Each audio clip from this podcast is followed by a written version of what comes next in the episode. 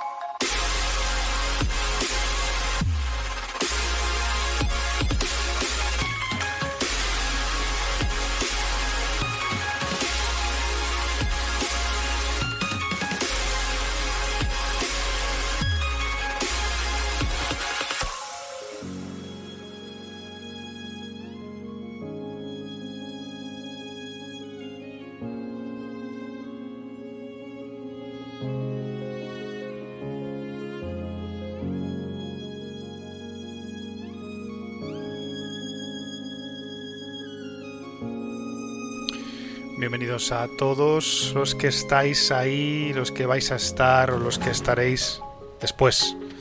Hoy un día más, tercera entrega de este, bueno, de este proyecto que hemos querido traeros aquí a Twitch y a YouTube.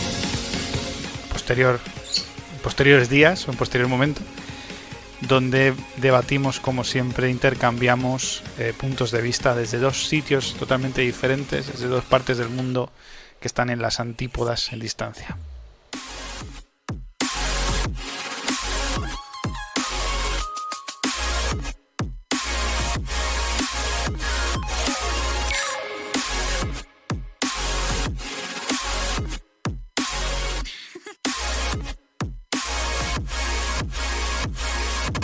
Semana más estamos aquí.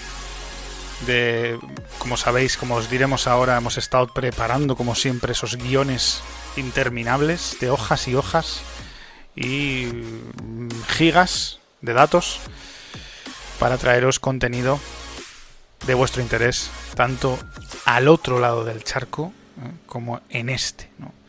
Dos lugares, uno en el que se está haciendo de día o está progresando el día y otro en el que se va haciendo de noche.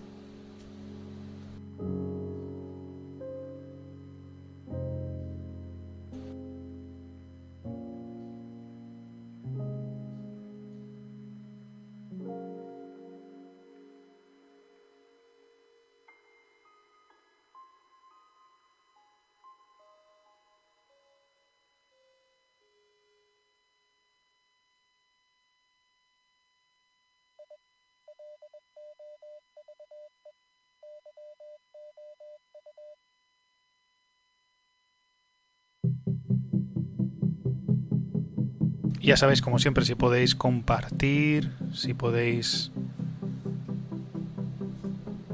decirle a todos que nos vean, nos ayudaréis a crecer siempre, porque es vuestra colaboración y vuestro calor el que hace posible que vayamos creciendo, que vayamos aumentando, que vayamos llegando a más y más personas.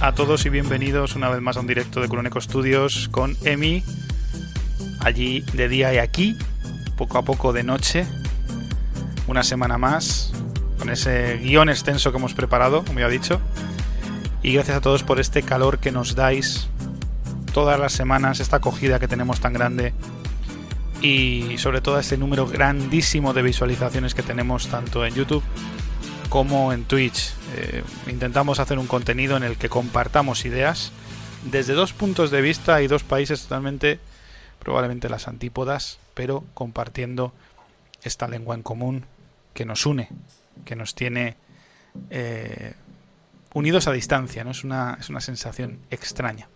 Se lo comentaba a mí hace unos minutos cómo esta inmediatez de las telecomunicaciones nos tiene como si estuviéramos hablando ¿no? cara a cara por una ventana. Por esa ventana que muchos nos veis ¿no? y que el mismo Hugo decía hace unas semanas, eh, por la que yo te he visto tanto tiempo, ¿no? La ventana que se abre cada vez que comenzamos stream. Y es verdad que últimamente no estoy haciendo tanto stream, obviamente es de entender que algo más está pasando en la vida, en el mundo real, ¿no? Y es así, eh, se acercan grandes cambios, se acercan grandes cosas, se, vienen cosas, que dicen algunos, y que poco a poco iréis viendo. No quiero tampoco destriparos las sorpresas, que ya sabéis que a mí me gusta mucho mantener la, el, ¿no? esa, ese intríngulis.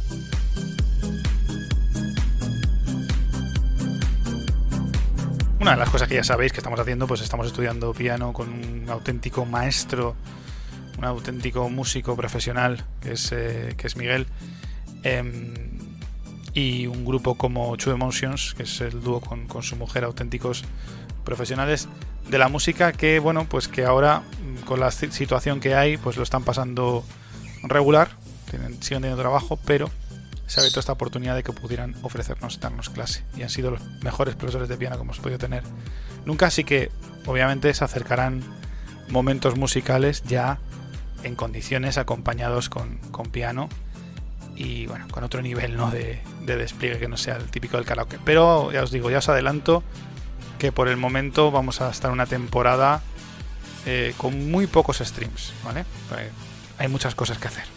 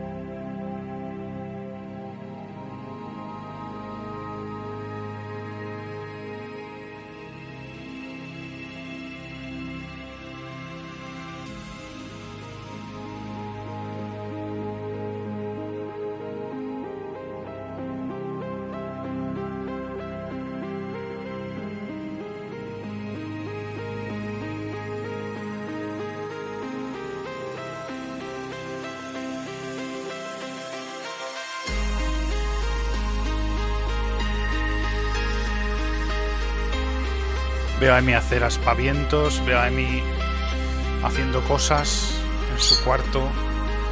Vamos a empezar. Queda un minuto preparados para lo que se viene. Es gordo, grande y duro, que diría alguno. Y desde aquí, antes de empezar este stream, mi más enorme abrazo a mi queridísimo amigo Ricardo, Don Gregorio y Jack en YouTube que está atravesando una época muy complicada, ya él mismo lo reconoció en último, en último de sus vídeos. Y desde aquí le mando un abrazo a la valentía que él eh, va a mostrar en estos días. Vamos a empezar en 3, 2, 1. Voy a quitarle el mute a Emi. Vamos a ver. Y... Dentro, ahí estamos. Es verdad.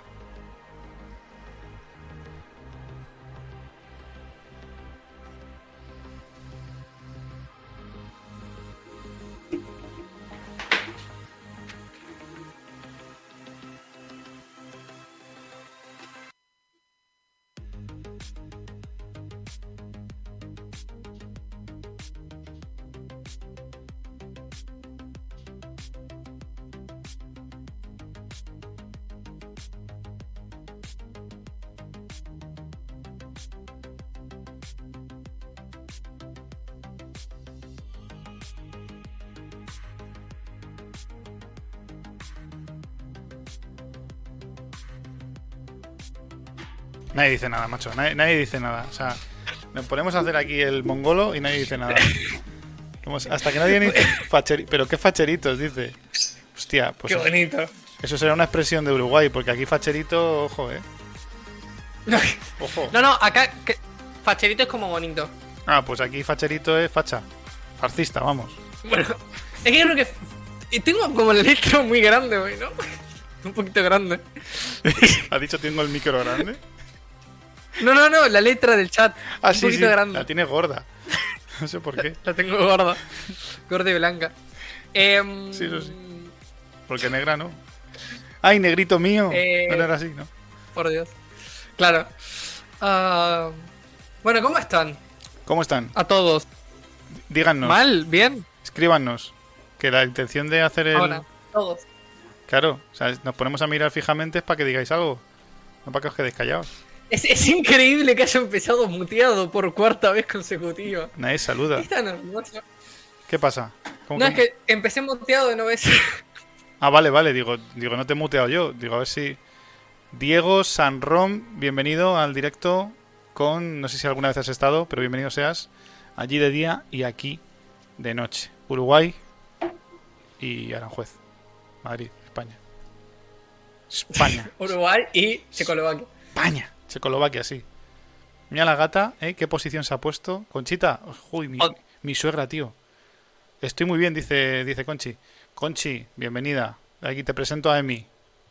Allá, allá la, la expresión conchita es, Sí, pero. es un nombre. Sí. A ver, Concepción. Pero Concepción en España es Conchi. Sí. Ojo, ojo que. Ah, Diego está aquí porque eres el mod de Emi. O sea, estamos otra vez cruzando gente. Muy bien, muy bien. Claro. Pues. O sea, que, que es un lindo nombre. Claro, Concepción. Y de hecho, Por además, ejemplo, sé, Inmaculada. cuando, cuando nace cuando nace tu hijo y querés que se, se llame Concepciones, voy a tu casa a ver tu ver a Conchita. No, Claro, allí. te voy a ver la, te voy a ver la Conchita. Allí en vuestra tierra, Concha Velasco tenía un problema, ¿sabes? Nuestra, nuestra queridísima Concha Velasco se lo contaba en la televisión. Decía, es que claro, eh, allí no puedo decir mi nombre, Claro. Es medio extraño que aparezca una concha en la tele. Pero bueno. pero sube la audiencia, de cualquier forma. Ay, qué increíble. No, sí, es que hay expresiones que yo digo. Por ejemplo, coger, que es una expresión como súper mega natural. Acá es como, no. No se dice No se, coger. no se puede. no. Pero bueno. Ah, qué día complicado, ¿no? Qué semana complicada. Semana movida. Intensa. Yo creo que es algo a nivel planetario. Porque Es si que no- yo, me- a mí me pasó y justo coincidimos que me dijiste que semana tan complicada que yo, yo, que estamos conectados, porque yo esta semana no paré de hacer cosas. no hemos parado.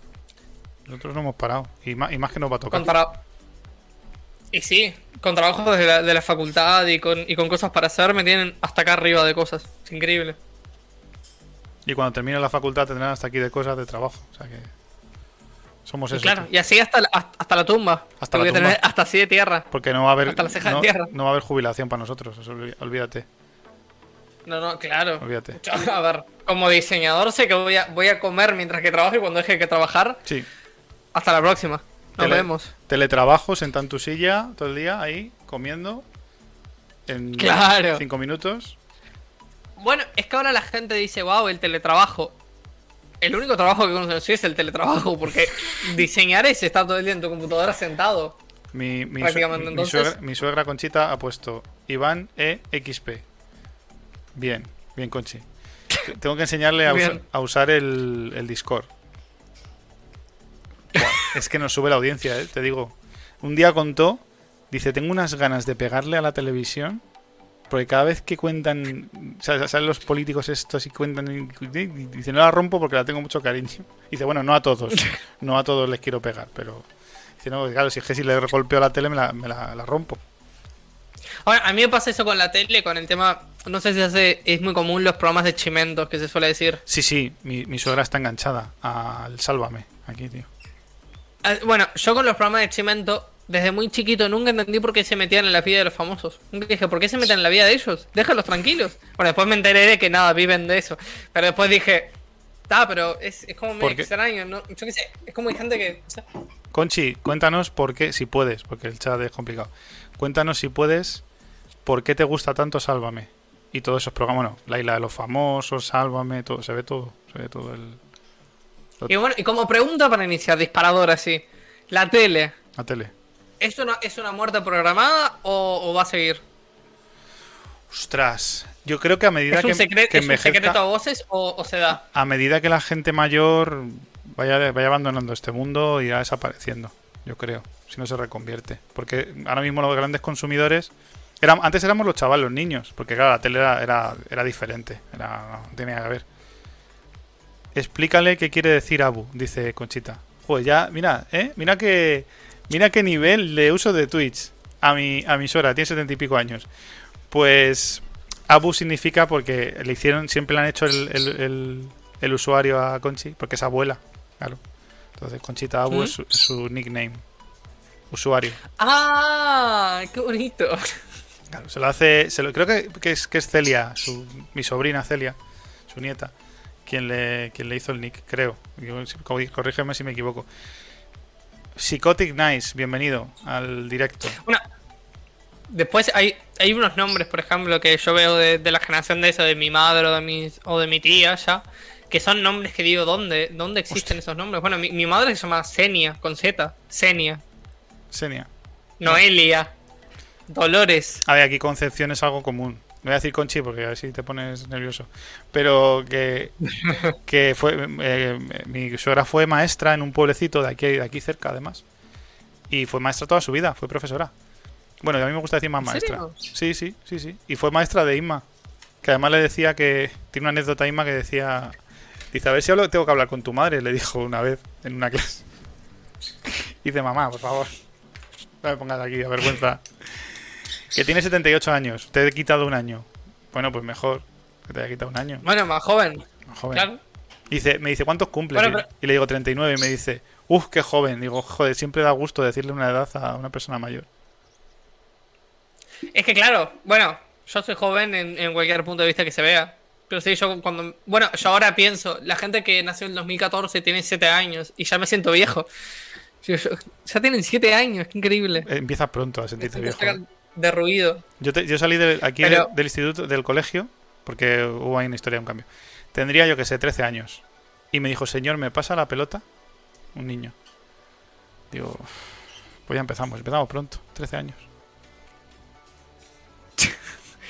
Eh, no, tienen, no, los que nacieron en el 2014 tienen 7 años ya, ¿no? 4 más 7, 20. 2014. No, pará. No, eh, creo que matemáticas. hicieron un cálculo. Matemáticas, yo.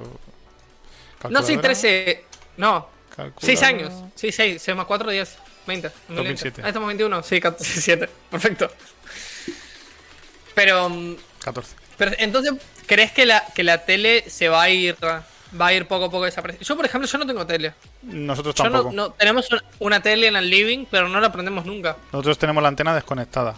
Entonces, es verdad que consumimos algún. Cuando hablo de programas de televisión, como aquí, La Sexta, Salvados o Cuarto Milenio, tal, lo vemos en las plataformas online que tienen las cadenas. Tienen su propia aplicación y lo vemos ahí. Las campanadas de fin de año, que es aquí muy, muy famoso esto, pues Mm. la ponemos con la aplicación de la. De la. Joder, mi agua.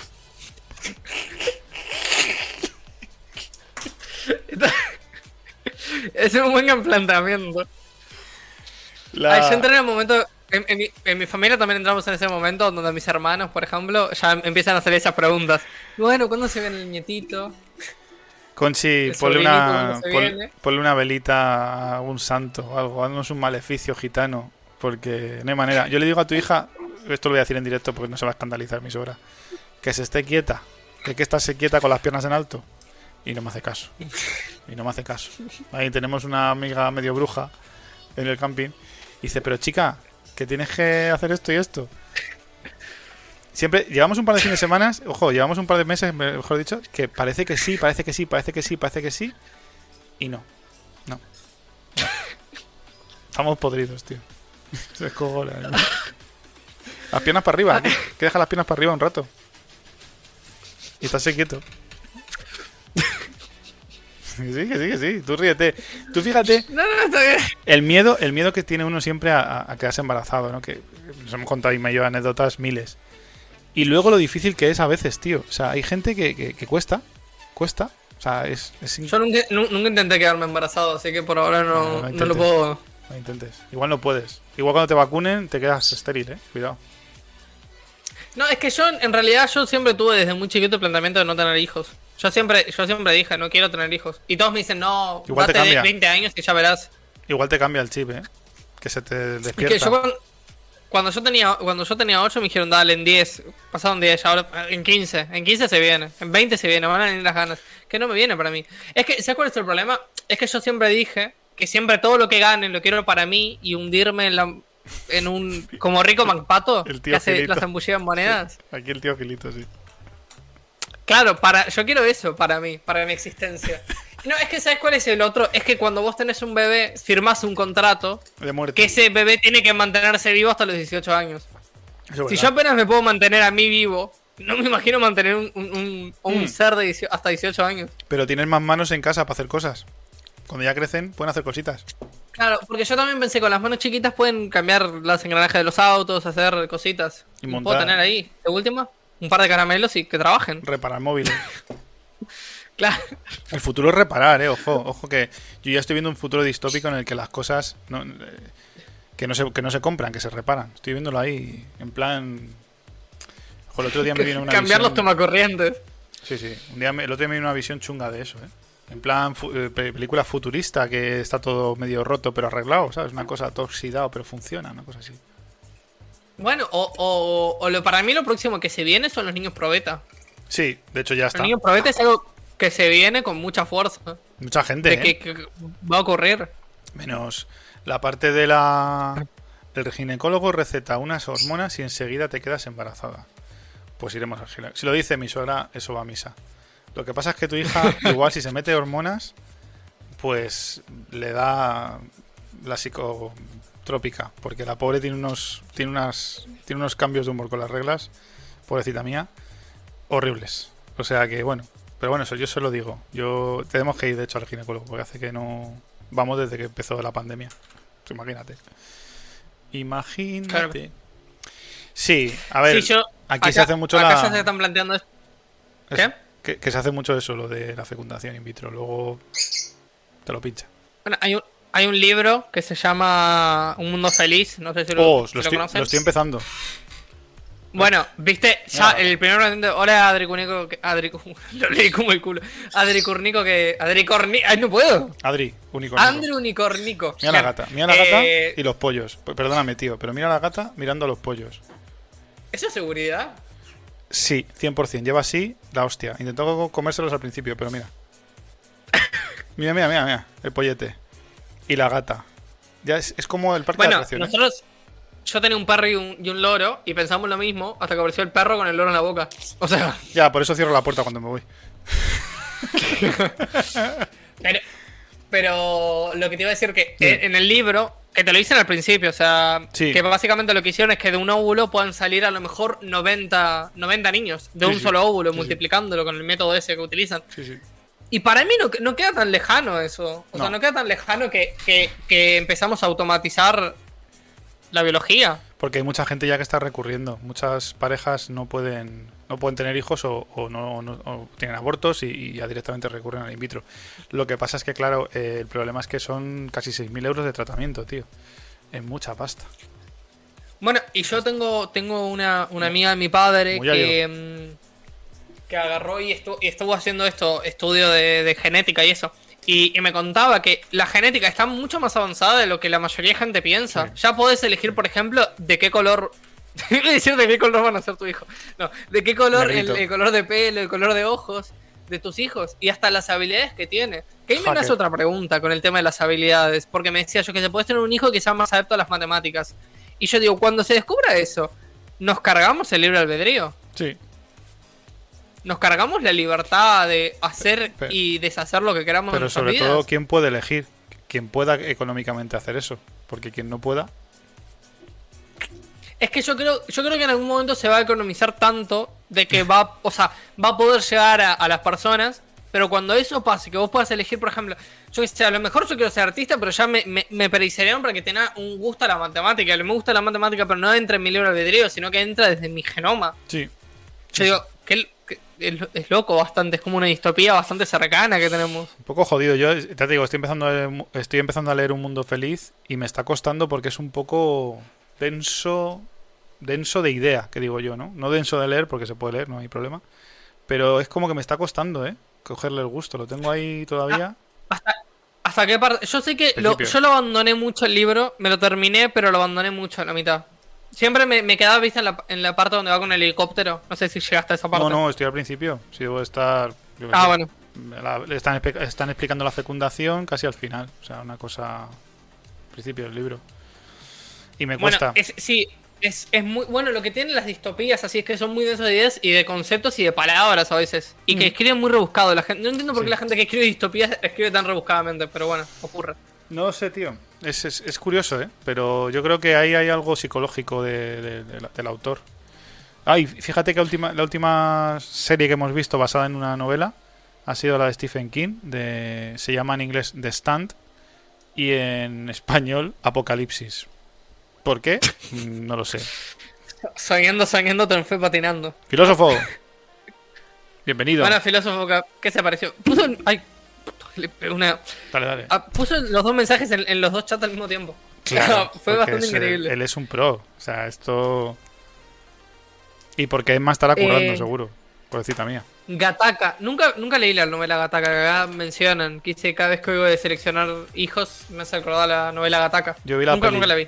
Yo vi la peli, pero, pero sí, sí, sí, sí. Las traducciones en España, dice muy yo. Pero bueno, traducciones en España y en Latinoamérica, que siempre hubo como esa lucha de español-España, español-latinoamericano. a ver quién lo traduce, suena- a ver quién lo traduce mejor. Pero es que se llama Apocalipsis el libro también en España, o sea, es que es acojonante. Bueno, yo cuando oí lo de la jungla de cristal me volví loco. ¿Por qué? Me volví loco. El, el, el, el que se llama duro de, Bueno, acá lo traducen como duro de matar y allá la jungla de cristal. Claro, es que es Die Hard. Yo cuando vi Die Hard, digo, coño, Die Hard. Digo, pero qué coño, si es la jungla de cristal, porque no se llama The Jungle of Crystal o The Glass? Claro, de Jungle of Crystal. The Jungle of the Glass. Gla- de Glass of the Jungle. The Glass of the Jungle o... No sé. Claro. Muere fuerte. Muere fuerte, tío. Bueno, pero Muere Ra- fuerte. Rápidos y Furiosos, Oh, que oh. tiene su sentido Fast and Furious, Mira. se llama A Todo Gas. Mira, qué risa, tío, lo de Rápido y Furioso, porque, claro, con, con esa pareja, eh, ay, la última de Rápido y Furioso. Y yo decía, Rápido y Furioso. y me descojonaba. Rápido y Furioso. Claro, me, yo me descojonaba rápido. ¿Qué quieres que veamos Rápido y Furioso? Y se me quedó lo de Rápido y Furioso, tío. Pero por eso, precisamente. Luego, además, a ella le gustaban un par de youtubers estos dominicanos, con esas expresiones que tiene cada lengua, ¿no? Y me aprendí un montón y se descojonaba, claro. Me aprendía, me hacía que, mucha eh, gracia. Lo que pasa también, por ejemplo, en Latinoamérica, Home Alone, que se llama Solo en Casa, que se llama Mi Pobre Angelito. ¿Qué dices? Se llama Mi Pobre Angelito. Te voy a ¿Por buscar. qué? Lo voy a No buscar. sé. Lo voy a buscar. Mi pobre, Mi pobre Mi Pobre Angelito y te va a aparecer el de Home Alone. Toma ya, tío. Y así, tenemos otros. Pero lo que pasa es que, claro, eh, no sé qué les pasa, que se fuman, pero Qué guapo. también es lo que te acostumbraste a oír. Yo, por ejemplo, yo oigo el- el- la traducción española eh, y no, no me resulta natural, pero es porque yo me acostumbré toda mi vida a oír la traducción Claro. latinoamericana. Pero es curioso porque nosotros hubo una época en la que estábamos acostumbrados a escuchar el, lo que se llamaba aquí. Mira, voy, a pon- voy a ponerle un segundo en pantalla encima mía. Mi por Angelito, por favor, para los de España, que vean la portada del DVD de Latinoamérica con Solo en Casa. Mi por Angelito. Pues es que nosotros hubo un tiempo que nos acostumbramos, sobre todo con Disney, a escuchar el acento este, no sé si era mexicano, no sé de dónde era. Eh, era español neutro, se llama. Bueno, el. Ah, el- no, sé que el español neutro es como una mezcla de, de varios idiomas, pero no sé si, si era solamente Latinoamérica, tomé en España. no Porque sé. creo que el español neutro es solamente para Pero- Latino- No sé si era solamente para Pero Latinoamérica, nosotros no nos hemos visto series y películas enteras con ese acento, ¿eh? Y, y lo, hemos, lo hemos normalizado, sobre todo con Disney, pero también con otras. Entonces, claro. ¿Con lo- Disney? sí, Disney, Disney hasta, hasta, hasta La Bella y la Bestia, hasta la peli de La Bella y la Bestia, eran todo con español neutro. O sea, era. ¿Pa? Sí, y de hecho, fíjate, me estoy acordando, Asterix y Obelix, Asterix y Obelix, las 12 pruebas, todas estas, eh, están, están en- también en, en- están también dobladas en, en español neutro. De hecho, voy a, voy a buscar para que lo escuches. Claro, yo acá en español neutro tenemos más, por ejemplo, Discovery Channel y todos estos canales, History Channel y todos estos son más en español neutro. Bueno, que ahí se me Sí. pegó a mí decir Ahora- sofá. No sé por qué digo sofá, si acá se llama sillón, pero bueno, digo sofá yo porque... Bueno, Ahora ya no pasa, ¿sabes? Pero nosotros cuando éramos pequeños, sí que hemos visto un montón de series y de películas con ese acento. Y no nos choca. Y ahora somos, y ahora somos incapaces, ¿eh? Yo, yo no sería, a ver, incapaces. Intentas verlo de otra forma, o en inglés subtitulado, ¿no? También nos hemos acostumbrado también Claro. a, a ver eso en inglés subtitulado, que es otra cosa que no hacíamos cuando éramos pequeños. Espera, espera, que, que te voy a poner un trozo. Yo el español neutro, yo con el español neutro es, es como el punto en común, pero yo veo, por ejemplo, español de España y a veces me miro y digo, no me, no me, como que no me termina de girar. Ya. Como lo de, como lo de Quagmire, que en vez de ser kikiri kikiri, toma, Mira, toma. mira, Emi, escucha. ¿Es la de junto? No, esa es la 8. La 2 no sé dónde la han puesto. Pregúntelo, Gier. Eh, Pero... ¡La ventanilla 2! ¡No yo! ¿Ves? Ya les dije que el puerto está en la orilla del mar. Pero yo no quiero el puerto. Calma, señores. O sea, es que esto era nuestra realidad de pequeños. Y no nos resulta Ahora- raro. No, pero es que ahora lo oigo y digo, yo creo que lo habré oído alguna vez en alguna película. Y no me resultaba raro. Claro. Me resultaba como súper medio natural. Claro, lo teníamos Qué normalizado. extraño. Sí, sí, sí. Y luego, para, claro, luego empezaron a doblar. Hubo una escuela de dobladores aquí muy potente. Es verdad que yo creo que a lo mejor pilló, yo que sé, años de transición o de, al final de la dictadura y ahí no habría tanto doblaje. Pero luego, claro, luego ya había actores haciendo doblaje que son, que son voces inéditas que ya reconocemos. A Tom Hanks, a, a- en fin, eh, a Tom Cruise, a todos los que son fijos. Hace poco me pasó que estaba viendo un, un juego que se llama Randall Monday, eh, que está traducido por españoles. Y yo lo vi y dije, esa es la voz de Homero. Recuerdo, porque Claro. yo he visto Homero en, en España, Claro. porque bueno, lo conozco. Y, y digo, ya se empiezan a reconocer voces. Y yo digo, siempre me pregunté lo mismo. Debe ser una locura para una persona que sea ciega. Que a lo mejor en My Little Pony se aparezca Tom Hanks o algo así. Eso es una putada, sí. Porque no. Y luego además es una putada porque el- la serie esta de The Office. el- al, al actor de The Office, al protagonista, que no me acuerdo cómo se llama, Steve Carrell, a Steve Carrell le ponen una voz que es muy parecida, muy estridente a la suya. O sea que los chistes se, se Mm. entienden muy bien. Pero últimamente las series que ha hecho en Space Force y en, y en otra que empezamos a ver pero hemos dejado de ver, que es de, de un programa matinal, le han puesto la voz de otro doblador, que es normal, pero no le pega nada. Entonces, claro, el problema que tienes con algunos actores y algunas series es que hablan tan rápido que te cuesta muchas veces o seguirlo, o estar viendo los subtítulos y comer, o cenar, o tal. Entonces al final acabas por ponerlo doblado, ¿sabes? Por comodidad. Bueno, y hablando de eso, de la rapidez, ¿sabías que el idioma, esto lo vi hace poco, el, el idioma español es el idioma más rápido junto al eh, japonés? Hostia. Es que los japoneses... japonés y es para nosotros. Los japoneses dicen que para nosotros es muy fácil aprender, o sea, no aprender a, a escribir y, y formalmente en lenguaje, pero hablar, o sea, lo que es eh, desenvolverte es muy sencillo porque sabemos, pronunciamos muy bien las palabras y, y de alguna forma nos es fácil. Ah, ¿a, a nosotros hablar japonés? Sí, hablarlo, o sea, hablarlo y entenderlo. No hablamos ya de escribirlo, en fin, ser formales, Comer pulpos y esas cosas. eh, ser muy formales. tal. Mirá, no sabía. O sea, yo sabía esto de la velocidad porque lo había visto la otra vez y me pareció súper interesante porque a mí siempre me dicen que hablo muy rápido, por ejemplo. Hmm, Y digo, por, por la unión, por cómo se, se, se linkean las palabras, Claro. eh, te, te permite eso, ser como una fluidez mucho más rápido. Y bueno, y después eso, de que otra vez haciendo el, el examen de... No, esto no estaba... No, lo de los idiomas no estaba previsto. Pero haciendo no. esto del examen de inglés, me decían que, claro, nosotros los que hablamos español tenemos mucha más facilidad de entender inglés que... Estoy aquí, Que tú- los japoneses hablan inglés. Yo pongo, yo pongo nuestro guion para que la gente lo vea, que llevamos una semana trabajando en esto. ¿eh? Una, una- Me encanta que el, el primero que se ve sea republicanos y judíos. El judío. Y los rojos debajo, ¿eh? Ojo. Que no... Sigue, sigue, sigue. Sí, sigue. tenemos un- Bueno, que decía que por las estructuras, compartimos mucha estructura el inglés y el español. Sí. Que no la comparten el japonés y el inglés. Por ejemplo, hay cosas que decimos, pero esto es fácil, Claro. porque se parece a lo que nosotros decimos. Pero es que mira, no. Inma lleva toda la vida viéndose anime subtitulado. Por, por la prisa de no, que, de no verlo doblado o tal. Incluso en francés se lo ha visto. Entonces, eh, ella entendía muchas cosas. Cuando fue a Japón entendía muchas cosas. Y yo con el paso del tiempo, que no tenía ni papa, yo fui allí, y además te lo digo como lo siento, yo fui allí diciendo, bueno, pues me apetece ir a Japón. Sí, venga. Tenía dinero, bien. Le hacía ilusión a Inma, cojonudo. Y luego flipé, luego aluciné con el país. O sea, y te, y te desenvuelves porque entiendes las estructuras. Además empezamos a ver anime allí en japonés, mientras cuando descansábamos o por la noche, y entonces te das cuenta de la estructura de los saludos, eh, las despedidas, eh, las frases, las preguntas, todas tienen una serie de palabras. Y en realidad mm, no es tan complicado, no te digo que hablásemos fluidamente, pero no es tan complicado. No es algo muy, muy complejo. Parece que sí, pero... Bueno, ahora metemos el... em- Empezamos a meter propagandas de estas personas de aprende inglés en dos horas. Te enseñaron toda la vida Calla, mal inglés. calla, tío, te, voy a- te lo voy a contar porque ya lo puedo contar porque no me han vuelto a llamar. Pero tú sabes que un día me llaman eh, me- llaman de un curro que to- todas las semanas, afortunadamente, y siendo informático, es lo que pasa, ¿no? Pero todas las semanas tengo, si no dos, tres, mensajes en LinkedIn de oferta de trabajo, no sé qué. Y en una de esas me llaman. Bueno, me piden el. O sea, me, me escriben por LinkedIn y yo les digo, vale, llámame. Eh, pues eh, digo, a qué me cuentan, ¿no? Y resulta que eran de 8 belts, tío. De los del inglés se, se, se enseña mal. Este anuncio de ¿En YouTube. serio? Sí. Los de el, fra- el, el coso de minar frases. El de, sí, eh, no sé, es un, no sé si te salta a ti allí, pero a mí me salta el de, en inglés se enseña mal. Pues ese tío, pues esa empresa, que es un tío, que es una empresa, que es un Ah, me llamaron. ¿En personal? Pedían un, querían un informático, querían un administrador de sistemas. Un jefe, además, de hecho querían un jefe de sistemas, igual no les valí. Entonces, pues bueno, pues eso. Y, y dije, coño, Bueno. dice, soy ocho, be- somos 8 belts. Y digo, ¿te, te sonamos? Y digo, el caso es que sí. Y luego me lo puse en Google y dije, hostia. Y además estuve viendo a Tamayo, que estaba hablando justo de, de esta mierda, que estuve entrevistando a esta gente. Dije, bueno, a ver qué, qué- a ver dónde me meto si me contratan. Y no, y al final no ni me llamaron ni nada.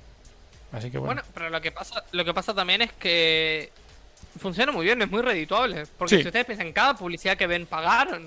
O sea, son publicidades pagas para que te aparezcan en cualquier sí, lado. es muy caro. O sea, yo, yo he puesto anuncios en YouTube, o sea, de que salten, y es carísimo, tío. Se te va la olla. O sea, en, en menos de tres días te has gastado 50 euros y no te das cuenta. O sea, es, es muy caro lo de los anuncios. Es automático y es carísimo. Se subastan automáticamente y es muy caro. Y entonces hay que tener, hay que tener cuidado. Y esta gente, si pone anuncios, es porque tiene dinero, sin duda.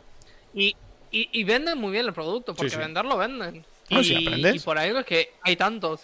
Yo, Bueno, mira, ah, y ahora hablaban de, por ejemplo, eh, aparte de estos de los de inglés, están los de Expert Option y todo esto, que básicamente haz, haz trade de moneda, el va, hace que el dinero funcione para vos sí, claro. y no que se mantenga estancado. Sí, sí. Y todo eso son estafas.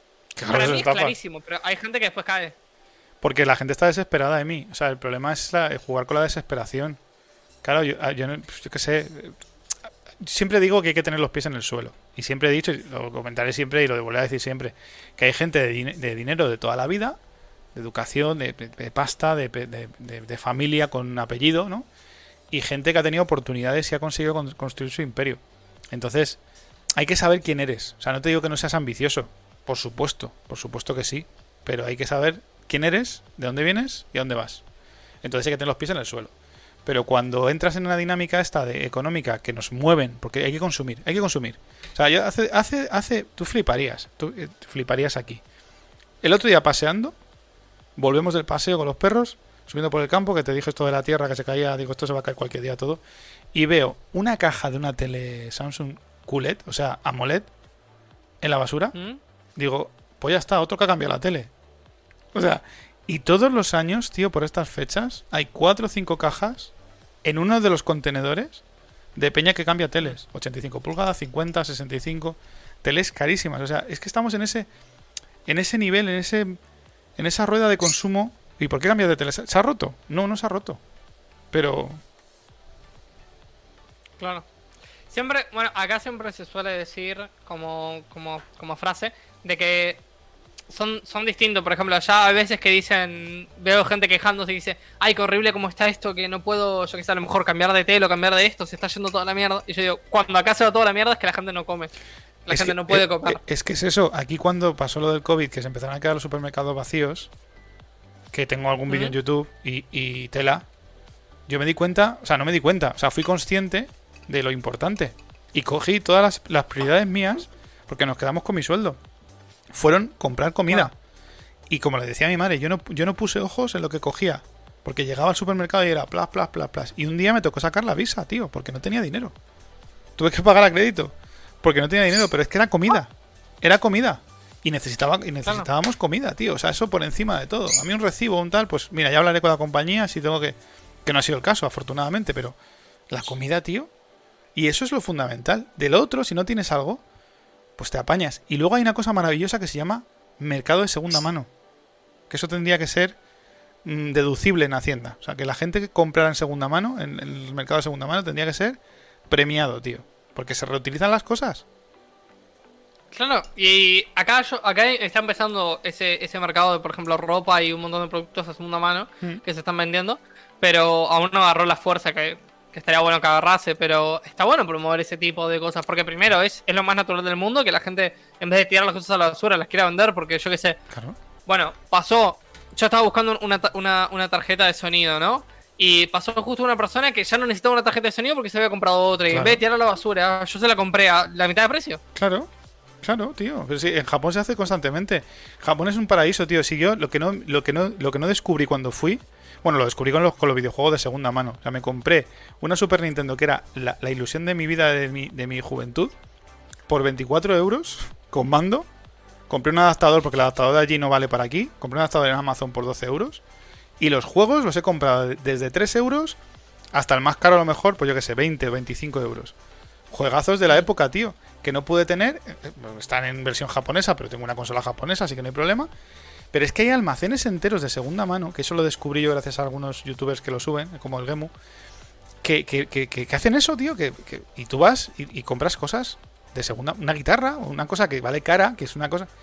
Y la aprovechas. Bueno, la otra vez, la otra vez justamente quería hablar de este tema que me pareció súper interesante cuando lo vi, que es el tema esto de los juegos y por ejemplo acá lo que sale acá por ejemplo eso una a lo mejor una PlayStation 4 una, una Xbox lo que sale ya con la diferencia de que la PlayStation 4 cuando- o sea, salió ya hace como no sé 8 años creo que ya había salido la PlayStation 4 Sí. que fue hace un montón y acá siguen siendo carísimas siguen Sí. en un precio exorbitante que después te das cuenta de que, claro, si vos querés eh, eso más el juego original, que un juego en 60 euros, por lo menos para acá, y sé que para muchas personas allá también. también. es carísimo. Sí, sí, aquí también. O sea, y después, bueno, tal, lo que pasa es que después hay otras cosas para hablar, que es el tema de la evolución de los juegos y un montón de cosas, pero bueno, eso lo dejamos por otro momento. Pero digo, Sí, la especulación que hay con el mundo del retro. Yo, por ejemplo, que no soy nada sibarita, yo soy feliz cogiendo, comprando un cartucho. A mí la caja y el manual me dan, me dan igual. Tengo una- si son cartuchos de Game Boy, tengo cajas compradas en, en, en, en- joder, en AliExpress.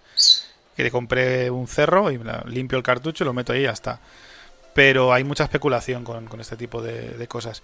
Y luego las consolas, tío, es que no hay tiempo. Yo creo que no hay tiempo material para, para amortizarlas. La compras, te la gastas y, y- y los juegos, que van una pasta, yo- casi todos los que tenemos en casa son de segunda mano. Se habló de prohibir el mercado de segunda mano de videojuegos. Se habló. Que yo dije, qué barbaridad, tío. O sea, prohibir a las, a las Sí. tiendas de videojuegos vender los, los juegos usados, tío. O sea, O, o también, no, no sé si eso. Sé que acá se hacía esto de, por ejemplo, ir a comprar un juego y alquilar los juegos. Los alquilabas por Sí, no también sé, aquí. dos semanas, hmm, te los llevabas y después lo volvías. Eh, no, sí, y que, y que nada, y han ido aumentando, y más ahora con el tema de la escasez. Por ejemplo, Sí. este, este año pasó con, con todo esto de la PlayStation 5, Sí, de sí. que no salía en ningún lado por la escasez de. y que ahora va a pasar, la escasez en el mundo eh, de la electrónica. sí. Eso Hay escasez de tarjetas, hay escasez de, de procesadores, hay escescez de todo. hay un conflicto que bastante se quiera armar grande. Una computadora ahora no puede, por ejemplo. O es muy difícil encontrar las partes. Es muy complicado y aparte es- hay escasez de materiales, de materias primas para fabricarlo. China es la que tiene la mayor parte de esas materias primas. Encima son los que se han recuperado más rápido de todo esto. O sea, los que tienen el, eh, ¿no? La sartén por el mango. Mm. Y se, se ve un panorama, por eso te digo que se ve un panorama de, de reparación más que de, de compra de nuevos productos. Dime. Claro, de, de re- de reutilizarlos. Por ejemplo, acá mucha gente tiene la PlayStation 3. Por ejemplo, en vez de tener la 4, tiene la 3 porque es muchísimo más barata. Yo te digo una cosa, mira. Pero muchísimo, digo, Este, de el otro día estuve, el otro día, pues yo soy así, tú me entenderás. Pero yo estaba sentado viendo una serie con Inma y que estoy pensando en siete cosas a la vez. Y estaba mirando el mueble y en mi mueble es un mueble del Ikea de estos que, que he reutilizado pues no sé cuántas veces. Es metálico, con puertas metálicas. Y debajo está una batería, una UPS por si se va la luz y que se mantenga el router y todo encendido, lo básico. Las comunicaciones, el wifi y tal. Y luego hay unos enchufes tal y están las consolas que he ido mm, almacenando en mi vida. Entonces hay una Play 3, hay una Wii, eh, una Wii U que no usamos. Hay una Xbox 360, no, 360 creo que es porque vino con la Surface, porque venía en un pack y se me quedó. Bueno, en fin. De todas esas consolas, tío, la única que mantendría es la Play 3, que es la- antigua además, la FAT, y de la que tengo más Mm. juegos. El resto, tío, Si me regalaron una Play 2 hace nada, una, una amiga. ¿Y, y tenés todo, todo original? Sí, sí, los juegos son originales y todo es original, sí, sí. Bueno, acá lo que llega es que, por ejemplo, vos te compras una, una consola, ¿no? Te la compras original. Lo primero que haces, lo primero que tenés que hacer es Piratearla. Lo primero. Porque los juegos te salen siete veces la consola igual. O sea, te salen un montón. Entonces yo me acuerdo de cuando me dieron, cuando me dieron la Wii, tuve que piratear, la Wii tuve que piratear. Hmm. Pirateé la Wii y, y- y, bueno, las cosas que vi. O sea, me compré tres veces un juego que nunca me anduvo, nunca me anduvo ese juego, que es el, el, el Zelda Skywars, nunca me anduvo. Mm. Y después otros juegos que metías y eran videos que, bueno, no eran los juegos que te prometían. eh, sonidos que no eran los juegos que te prometían y cosas. Está claro. Pero bueno, eh, favorece. Que, que los precios sean así, favorecen. Y yo entiendo que no somos el público ni España, ni Estados Unidos, ni Latinoamérica, es el público de los, de los juegos. El público de los videojuegos es China. Sí. Cuando tal vez lo, el consumo de China Sí. destroza todo. No Pero, les tío, importa. A mí me han traído portátiles a, a la Genius Bar ahí en la Apple Store. Y, se- y jugando al LOL. O sea, esperando a que les atienda jugando al LOL. O sea, no soltaban el portátil, tío. Tío, pero. Pero ¿qué, Sí, clase, sí. qué clase de enfermedad, colega, Mi- tenéis? mira, acá, acá Diego, que es de acá de Uruguay, me dice 150 dólares el GTA V para la Play 3. Madre mía. O sea, está, está infladito. Ya el GTA. Bueno, la otra vez, el GTA 5 5. acá sale 1700 dólares. El GTA V para la Play 3 además me lo compré, que es de los pocos juegos que me compré nuevos. También andaba yo bastante más suelto de pasta. Y me gasté 60 y pico. Y me pareció... Bueno, he jugado una mierda. He jugado nada ese juego. He jugado... He cogido un coche, he robado un coche, he burlado a la policía, he entrado en el Striptease Club, me han hecho un show, me he vuelto a casa, he intentado llevarme a alguien del Striptease Show, la han atropellado y ahí ha terminado mi partida de GTA. No jugué más, nunca. 65 euros tiros a la Claro. basura. Digo, pues joder, puede haber esperado lo que hacía siempre, esperar un año, y vas al game, que es una tienda de videojuegos aquí en España, y lo pillas por 30 euros de segunda mano. Y ya está. Y con garantía además. Si tienes hasta garantía de rayado y no sé qué. Pues ¿para qué? Porque tienen un pulidor, tienen una máquina que pule los los CDs, ¿sabes? ¿En serio? Sí, tío, sí. sí. ¿Para mejorarlo si se rayaron? Sí, sí, sí. Sí, sí No, pero no, sí- me volvés loco, ¿en serio? es- sí, tío, si es que. A ver, si es que. Ah, mierda. Es que hay que. Hay que Pero la, game, la GameStop, me imagino, la tienda. No, esta es, esta es Game. Es que esta se llamaban Centromail. Luego se llamaron Game. GameStop creo que hay, pero no son la misma empresa. Y luego hicieron una cosa muy loca que se hizo hace unos años, que fue que en las mismas empresas montaban dos empresas. Por ejemplo, MediaMark hizo Saturn, que era la misma empresa. Y Game hizo otras, otra empresa también, que era tenía otro nombre. Y, era, y en el mismo centro comercial tenías dos tiendas con el mismo nombre, que eran lo mismo. Y luego llegó a haber dos tiendas con el mismo nombre, porque las otras empresas se cerraron. O sea, unas cosas súper extrañas. Bueno, pasa con las empresas, por ejemplo, cuando ves una película, cuando ves un juego, que a lo mejor ves 10.000 empresas, pones Caca Production, Relativity Production, Black Production, y vos decís, ¿por qué, por qué hay tantas? Y bueno, porque se van diversificando Claro. y ponen el nombre que se quieran. Facturan, yo creo que el nombre llegan, que quieran. llegan a un tope de facturación y, de- y de- y diversifican para... Claro, y es que, es que para mí, o sea, el primer nombre es como súper bien nombrado, Warner Bros. Y después las otras son, bueno, ya está. ¿Qué hay? Eh, Mesa, Mesa Production. Madera, Madera Production. Yo una vez, yo una vez No, vi, sí. vi- vimos en la factura de, de un trozo cartón, de un cartel que había que poner en el escaparate. Un trozo cartón, o sea, una cosa, una corona de Navidad, pero de cartón. Y, Mm. habían, y habían facturado a la empresa gráfica tres mil y pico euros. Digo, no se lo creen ellos ni borrachos. Digo, habéis blanqueado aquí pasta toda la que habéis querido, cabrones. O sea, tres mil y pico euros un diseño de una en cartón de este doble, doble impreso en color. Hombre, igual te cuesta 200 euros o 300 o- o 400. Pero 3.000 pavos. Y así todo. Ah, ah, bueno. Bueno, sí. Ah, no voy a decir nombres, pero ya se, como- ya se sabe de quién estoy hablando. Pero voy a decir: la mejor empresa del mundo, la más verde, ¿eh? la que veis las keynote ahí diciendo nosotros, porque no, ah, no, no contaminamos. Esa, esa, voy a mirar la cámara. Esa empresa, cuando cambia el, display de, las, de los escaparates y hay monitores y televisiones de 80 pulgadas de Samsung de puta madre y tal, les eh, ordena a, la- a los empleados que hacen ese cambio que las revienten en el, en el muelle de carga y la tiren a la basura. ¿Vale? En lugar de mandarla a un, no sé, a un centro donde necesiten ese tipo de cosas, o sortearla, o darla a una residencia. No, no. Que la revienten con un martillo. Que eso yo no lo he ¿En visto. serio? Sí, sí, yo no lo he visto, pero yo se lo dije a la persona que lo hacía Y digo, que lo haga el jefe, si quiere. Yo no reviento una tele de 85 pulgadas. Porque sí. Igual debería ser divertido, como descarga. Hombre, re- es divertido como descarga y como vídeo de YouTube. Pero es lamentable, Claro. tío, que una compañía que dice que tiene tanta Sí. conciencia ecologista y, y de, y de personas haga eso, multiplica las tiendas en el mundo. Bueno, pero ¿qué tan ecologista puedes tener si tus. O sea, las baterías siguen siendo de litio? Ninguna. ¿Qué tan ecologista puede ser? O sea, ole. Ninguna. Hasta que no hay una empresa que, eh, que te repare las cosas y, y te haga. Yo lo decía el otro día. Si a mí me dices que me das, por ejemplo, fíjate la tontería, ¿eh? Inma me regaló un Kindle que. ¿Puede, puede ser que se escuche música de fondo cada vez que hablas? Sí, te molesta mucho el abajo.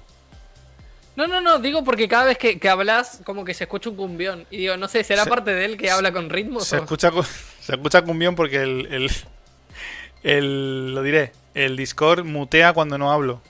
Ay, coño, me he quedado congelado. Ah, Entonces, claro, claro. lo escucha solo cuando me cuando hablo. Que, que- que me ah, sí. Inma hace poquito me regaló un Kindle con luz, que ahora tiene luz.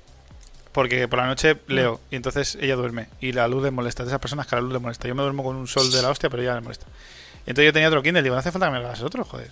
Pero entonces, claro, tú fíjate, si, no- si yo no lo vendo el antiguo en Wallapop, Amazon no tiene un. Toma, envíamelo y te doy 15 euros de regalo, un vale, aunque sea. No vale eso, pero yo qué sé, un vale de regalo de 20 euros de, para que, que gastes en Amazon. No dinero, sino un vale. Coño, si es un producto de ellos, tío, que lo reciclen y que te envíen un vale. El otro día dijo un colega mío en Twitter, dijo, hostia, si cada vez que entregase, entregases un paquete recogierais las cajas antiguas,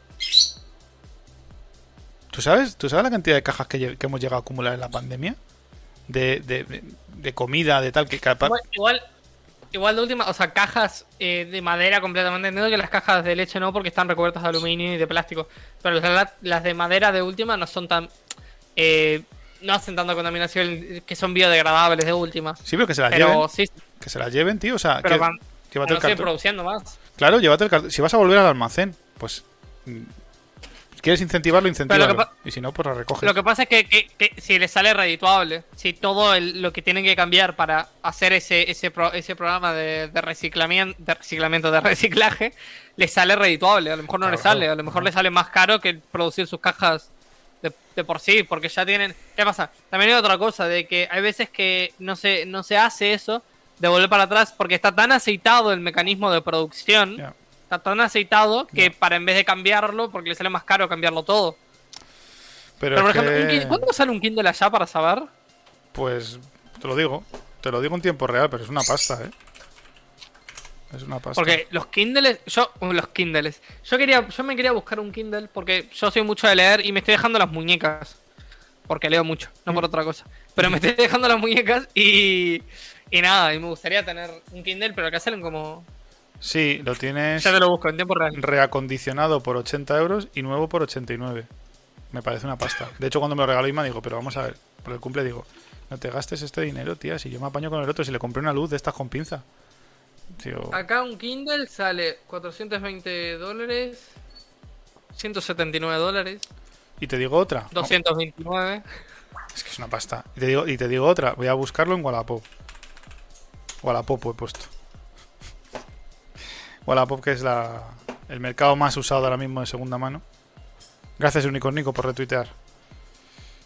Es que siempre está ahí, macho. Kindle. Que luego hay 8000 modelos. Cómprate una funda. ¿Sabes? Para el- Mira, de segunda mano, tío. Mm. Uno que tiene más años que Matusalén, porque tiene botones. Hostia, es que están bien, están bien cotizados, ¿eh? 50 euros, tío. O sea, modelo con botones. Modelo con botones, ¿eh? Dice, y pone en, mayúsculas. No tiene, dice, pues no tiene luz. Dice, no hago rebajas. Que esto, claro, es que aquí hay un regateo siempre. Hostia, tío. se te- Ay, yo nunca pude, nunca pude con la gente que sabe regatear. Me cae muy bien, pero yo no podría regatear nunca. Es que. Hostia, tío, hostia, tío. De los primeros Kindle con teclas, con, con teclas, ¿eh? Con, con letras, 60. Hostia, hostia, están, están bien pagados esto, ¿eh? Uno averiado que no carga, 80. O, o bueno, no sé. es que a mí, a, a mí me pasa mucho con eso, que yo miro esos precios y digo, imagínate, si ya es un precio que es asequible, por decir una manera, entre muchas comillas, para los sueldos de acá, imagínate eso agregarle 100 dólares más, porque sí, por la cara. Sí, claro. Y eso es lo que está Pero- acá. pero- Es- eh, Estoy flipando, o sea, yo que pensaba, digo, no saco más de 20 euros en Wallapop. Me cago en su puta vida. 50. Hostia, de octava, de octava generación, 50 pavos. Sí, sí, sí, sí, sí, sí. O sea, paciencia y subirlo. Como yo siempre que subo las cosas, pues las dejo ahí. Hostia, hostia, hostia. Buenas. Coracos. Coracos. Bienvenidos. Eso, es- eso para de titanes. Coracos. Pero ¿qué tal esta sopa de titanes? La barba, tío. Yo, bueno, yo me recorté la barba. Yo me recorté la barba porque no, no, no lo puedo Es que- admitir. es que- Es- eso un- Cuesta mucho, cuesta mucho, tío. Yo, yo he tardado muchos me cuesta años. aceptarlo. Yo he tardado Me muchos cuesta años. aceptarlo. Me cuesta enfrentarme al problema y decir, te voy a enfrentar, voy a domar esta barba. Yo tenía esto Pero tal y, siempre me me- empezaba a arreglármela en el tal y al final me la quitaba toda. ¿Sabes? Me costó mucho, mucho Sí, tiempo. sí. Mucho tiempo, tío. Empezás con un toque de, ay, acá. Para mí es que tenés que olvidarte. Después de olvidarte, después lo aceptás cuando ya Sí. grande. Cuando ya sos un dios del Olimpo, ya lo aceptás. Da igual. Pero hay, hay momentos sí, en los que te apetecería. Pero claro, es que es parte ya de tu identidad, tío. Entonces, Es que sí, yo no me podría sacar la barba ahora, por ejemplo. Yo la- me la recorto, pero no me la podría sacar. Es imposible que saque la barba, porque si no vuelvo a hacer un. Me la saco y soy un cigoto prácticamente. O sea, soy. Me lo saco, me, me, me comprimo y vuelvo los testículos de mi padre. O sea, es así. Pero. Reduzco mucho mi edad. A lo mejor un poco gráfico, pero bueno. no, si Se esta, entienden conceptos. esta tarde estamos gráficos. Bueno, sí, está, te acuerdas de mi edad. Tampoco voy a tener acá una barba de. Os habéis perdido de- un momento- con la edad que tengo, pero. Os habéis perdido un momento que ha entrado mi suegra y ha empezado a, a decirnos que, que vayamos al ginecólogo a tomar hormonas para quedarse embarazada. Isma. Quiere un nieto ya, tío. Bueno, yo una vez, yo una vez, pensando así en el futuro, estuve hablando. Y yo no sé si, si se puede, porque sé que oí que se podía volver. Por el tema de la vasectomía, por ejemplo, que Mm. se hablaba de la vasectomía y que se podía volver. Es reversible. Es que no. Por eso, yo había oído gente que decía que era reversible, otra que no, que ya te la haces y, y- y ya estaba para siempre. Pero no me parece una mala idea. O sea, para mí que yo no quiero tener hijos, No. no, me parece una mala idea la vasectomía. No, ninguna. Te la haces, no jodes a nadie y ya está. Ocur- Lo que pasa es que, claro, también es, es extraño, ¿no? Que, que de una generación para otra haya cambiado tanto eso de repente.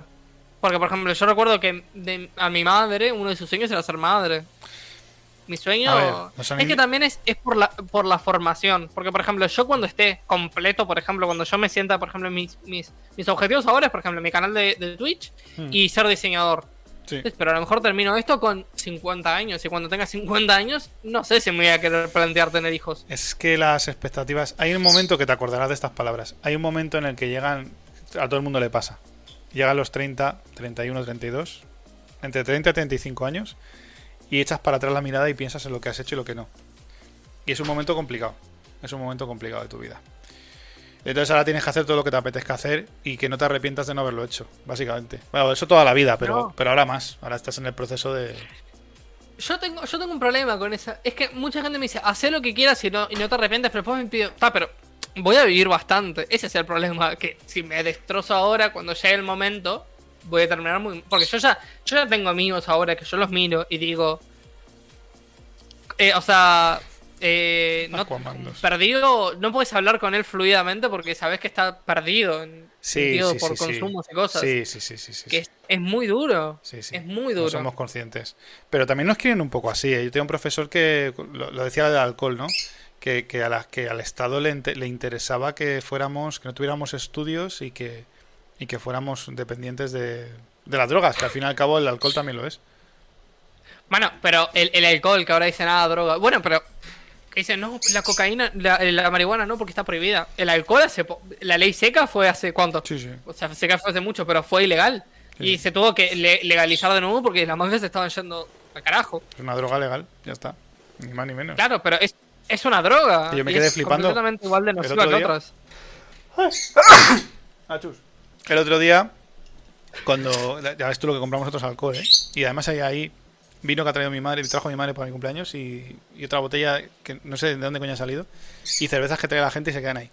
Pero otro día compramos Baileys porque le entró a Inma, dijimos aquí en un directo Baileys. Y claro, encima del tapón, tío, es que, claro, es muy curioso. O sea, la gente dirá, pues claro. Pero como se pagan muchos impuestos al Estado por eso, viene un sello de la agencia tributaria, de la agencia de los impuestos de España, ¿sabes? Viene un sello arriba, tío. ¿En serio?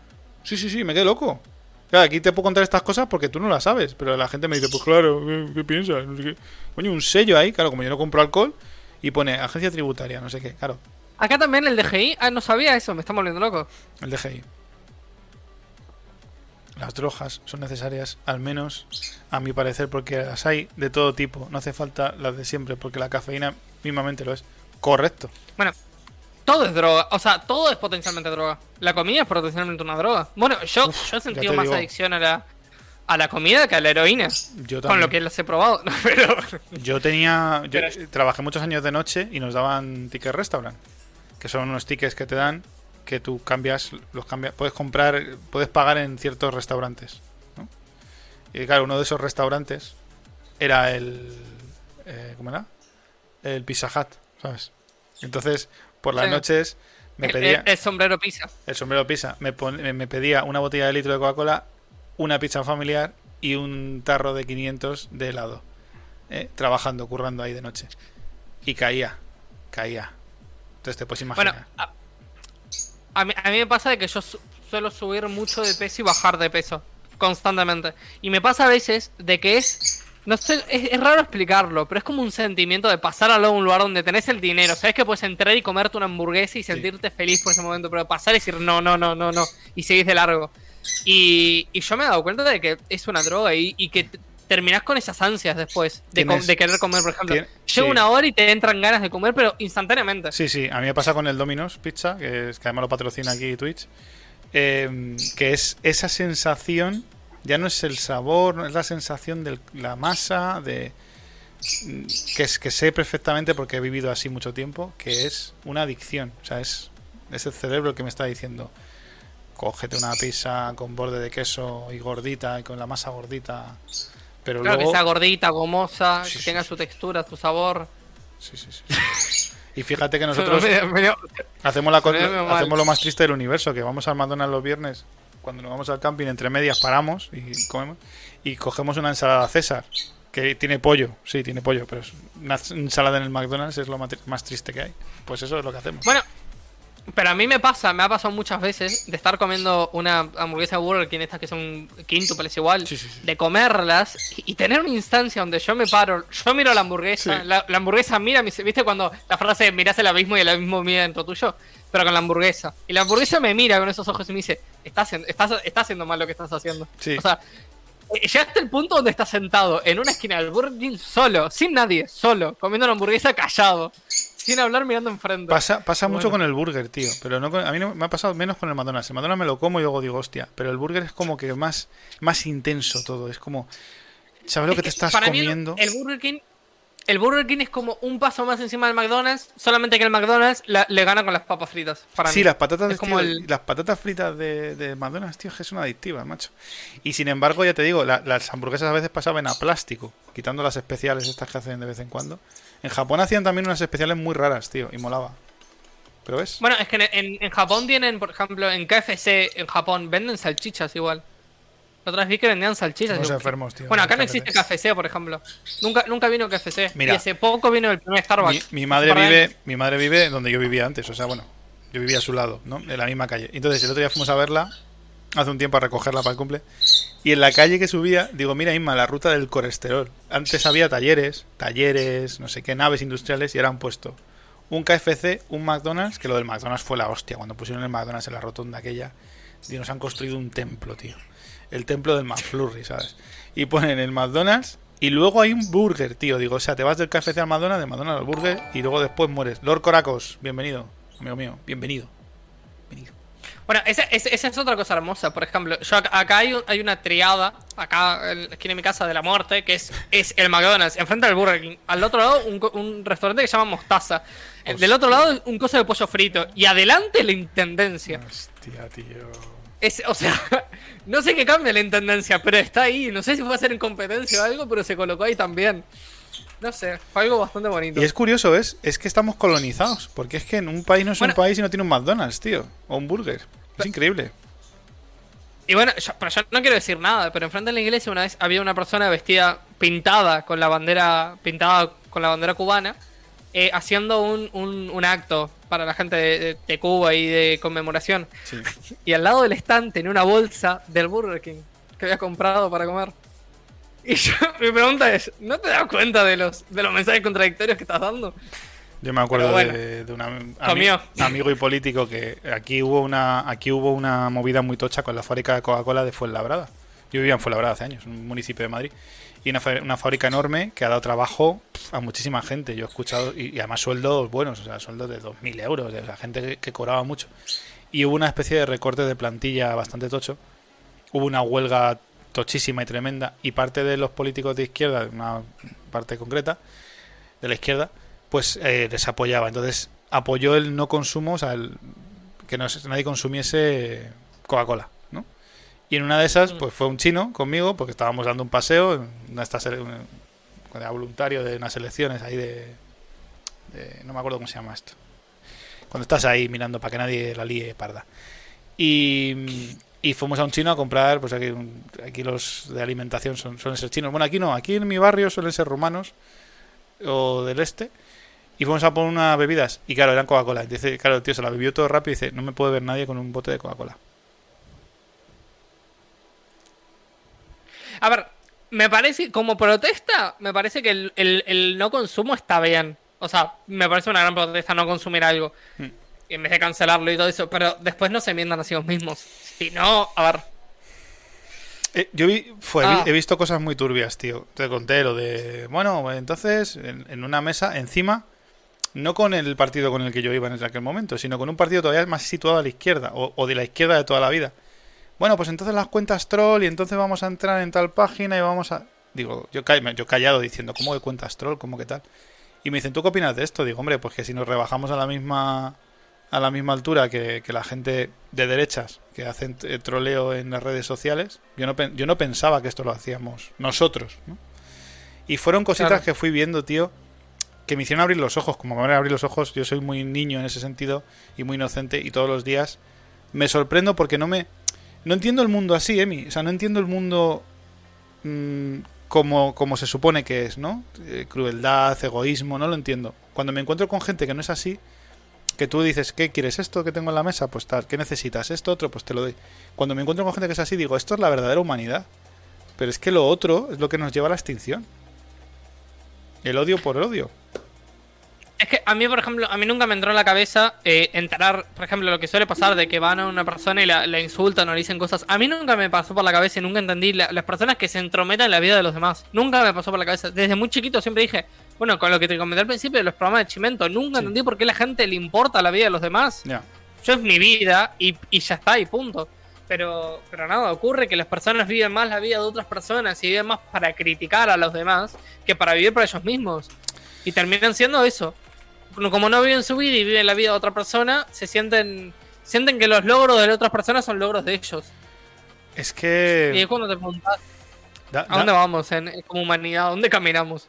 Claro, yo cuando veo a alguien que es mejor que yo, o que considero que es mejor que yo, o que considero que le va mejor que yo, lo que pienso es cómo lo ha hecho y cómo puedo hacerlo Y yo. le parto las piernas. No, me- Hombre, no. ¿Cómo, le, cómo- parto las putas piernas, claro. ¿Cómo, cómo puedo, cómo, puedo, ¿Cómo puedo hacerlo yo, tío? O sea, eh, si quiero, si quiero ser como él, luego también hay que ver las consecuencias, porque, ser- por ejemplo, ¿eh? ser un streamer de la hostia o ser un youtuber de la hostia también tiene consecuencias negativas. Y hay que ser conscientes. Eh, ahí tenemos varios casos. Bueno, a mí, a mí siempre me pasó eso de que cuando yo veo a alguien que es mejor que yo, yo soy una persona que aunque no se vea, a veces soy muy competitiva. Y yo me, me- me enrosco, pero me enrosco en la parte buena, en decir, lo quiero superar, pero no, no tirándolo para abajo. Que él sigue su manera, pero yo quiero mejorar. Quiero mejorar tanto hasta un punto donde me compare con él. O sea, mejor que él. Pero siempre desde el punto de vista desde la desde anhelo a ser mejor, pero no de un punto de vista malo, de tirarlo abajo, de sacarle todas las oportunidades, sino de mejorar yo como persona. Claro, es que Pero sí, ahora estamos como en el punto de vamos a tirar este para abajo y entonces vamos igual lo que yo llamo igualar para abajo. pero, En vez de yo subir, lo agarro y lo arrastro. Pero O sea, no, que yo. sean igual de desgraciados que nosotros. O sea, el, el rollo es, tú estás bien, pues yo estoy mal, pues tú tienes que estar igual. Y cuando estés mal, Claro. te doy la palmadita a la espalda y te digo, ay, hijo, ya está, ya está, ya está. Porque ya... No, no. O sea, los dos tenemos que estar mejor.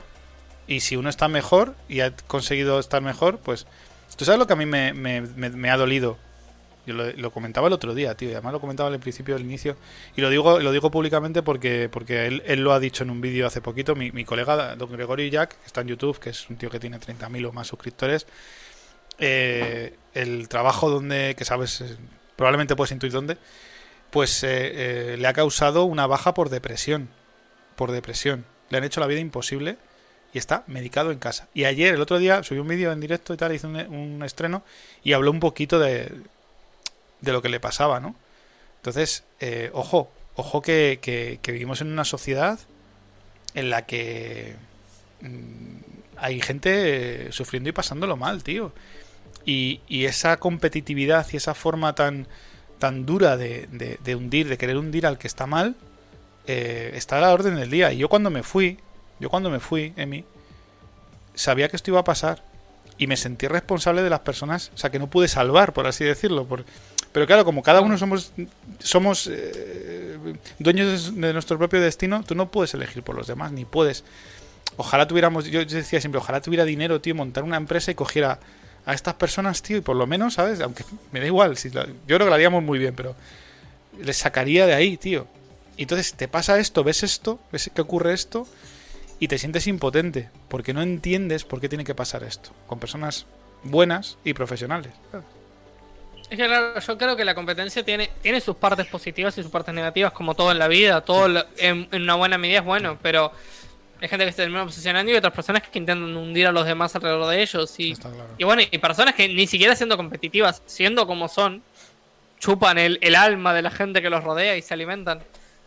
Y, y yo la verdad nunca lo entendí. Yo siempre fui una persona al revés que intenta levantar a las personas alrededor mío Claro. porque es lo que a mí me sale, porque soy así. Pero eso, he visto el otro lado y no me cabe en la cabeza. Pero no me cabe en la cabeza como un montón de otras cosas que no me caben en la cabeza. Que digo, ¿por qué la.? Yo soy mucho de ¿por qué la gente no es así?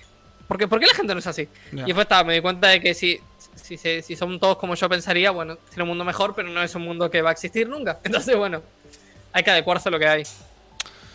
Es muy duro, por eso tío. es que Es muy duro. Por eso es que yo apelo que la gente haga lo que quiera con su vida y que, Sí. y que nada, acá lo que a ellos le hagan felices y punto. Y ya está. Y que no se meta con los demás. Claro, pero es que Yo eso no me eso pasa. filosofía, yo no me meto contigo, vos no te metas conmigo. Eso no pasa porque no puedes decir. Yo me, me, me di cuenta porque soy muy observador y estoy contando una cosa y te miran como. Hijo de puta, ¿no? Digo, ¿tú te piensas que a mí las cosas me las regalan? No. Pero si puedo ayudarte a que a ti te las regalen, lo voy a hacer. Lo voy a hacer. Mm. Porque a mí no me cuesta. A mí, yo si tuviera pasta, a mí si me dices, necesito esto. ¿Cuándo? ¿Sabes? No dónde, ¿cuándo? Y lo he hecho y no me Es importa. Yo, yo creo en que hay, un, hay bondad en las personas. En cierto punto. Por ejemplo, a mí me gusta mucho cuando yo tengo dinero, en vez de gastármelo en mí mismo, Sí. prefiero eh, comprarle algo a los demás, regalarle algo.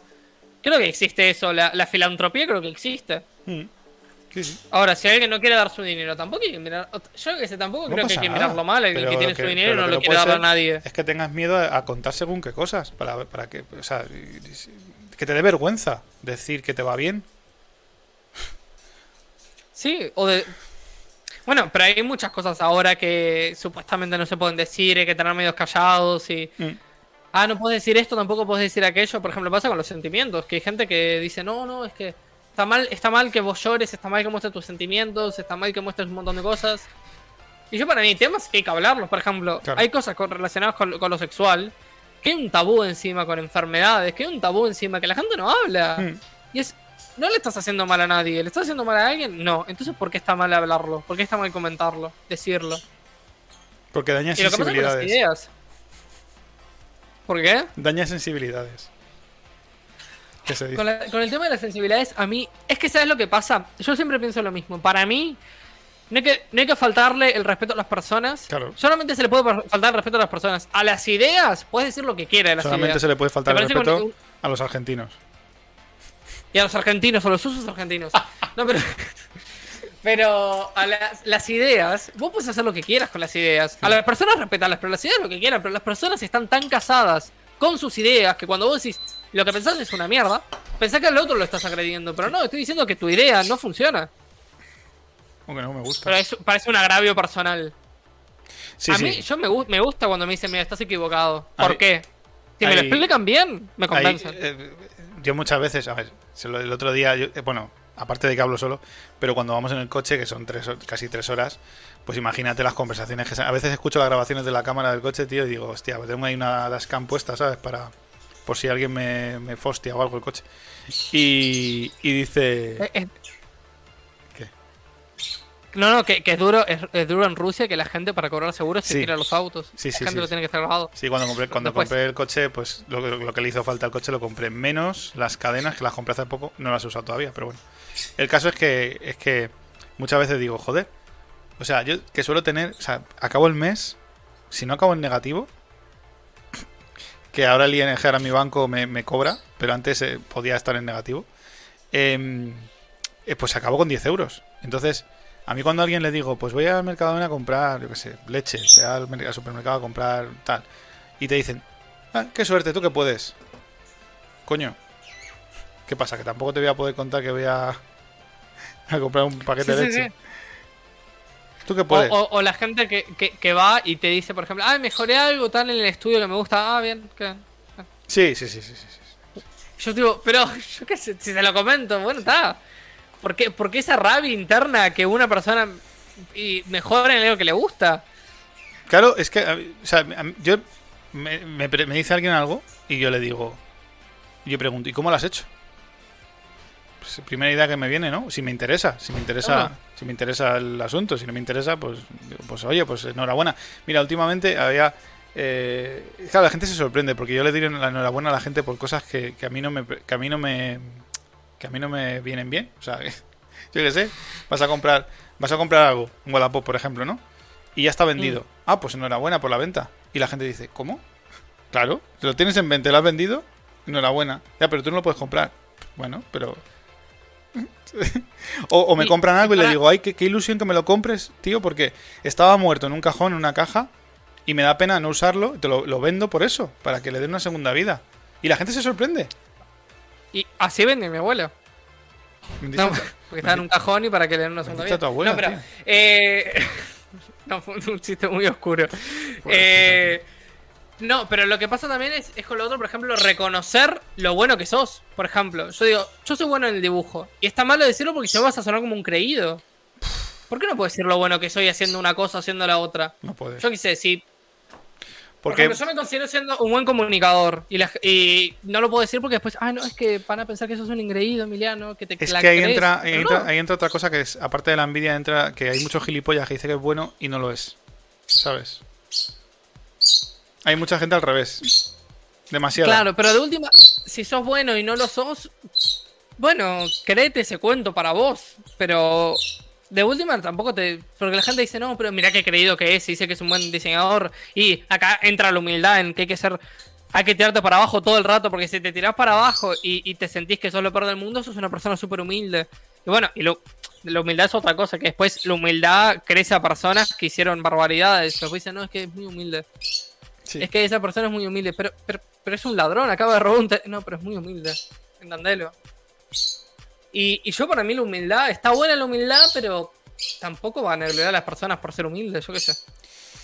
No, hay que ser un poco. O sea, la humildad es que tiene Hay que, que ser humilde, no está mal, pero... tiene que ser. Ya, pero la humildad viene de la mano de- del desconocimiento, yo digo siempre. Porque en mi profesión, por ejemplo, hay mucha gente que te dice seguro o imposible. Y en mi profesión, en informática, no hay nada ni seguro ni imposible.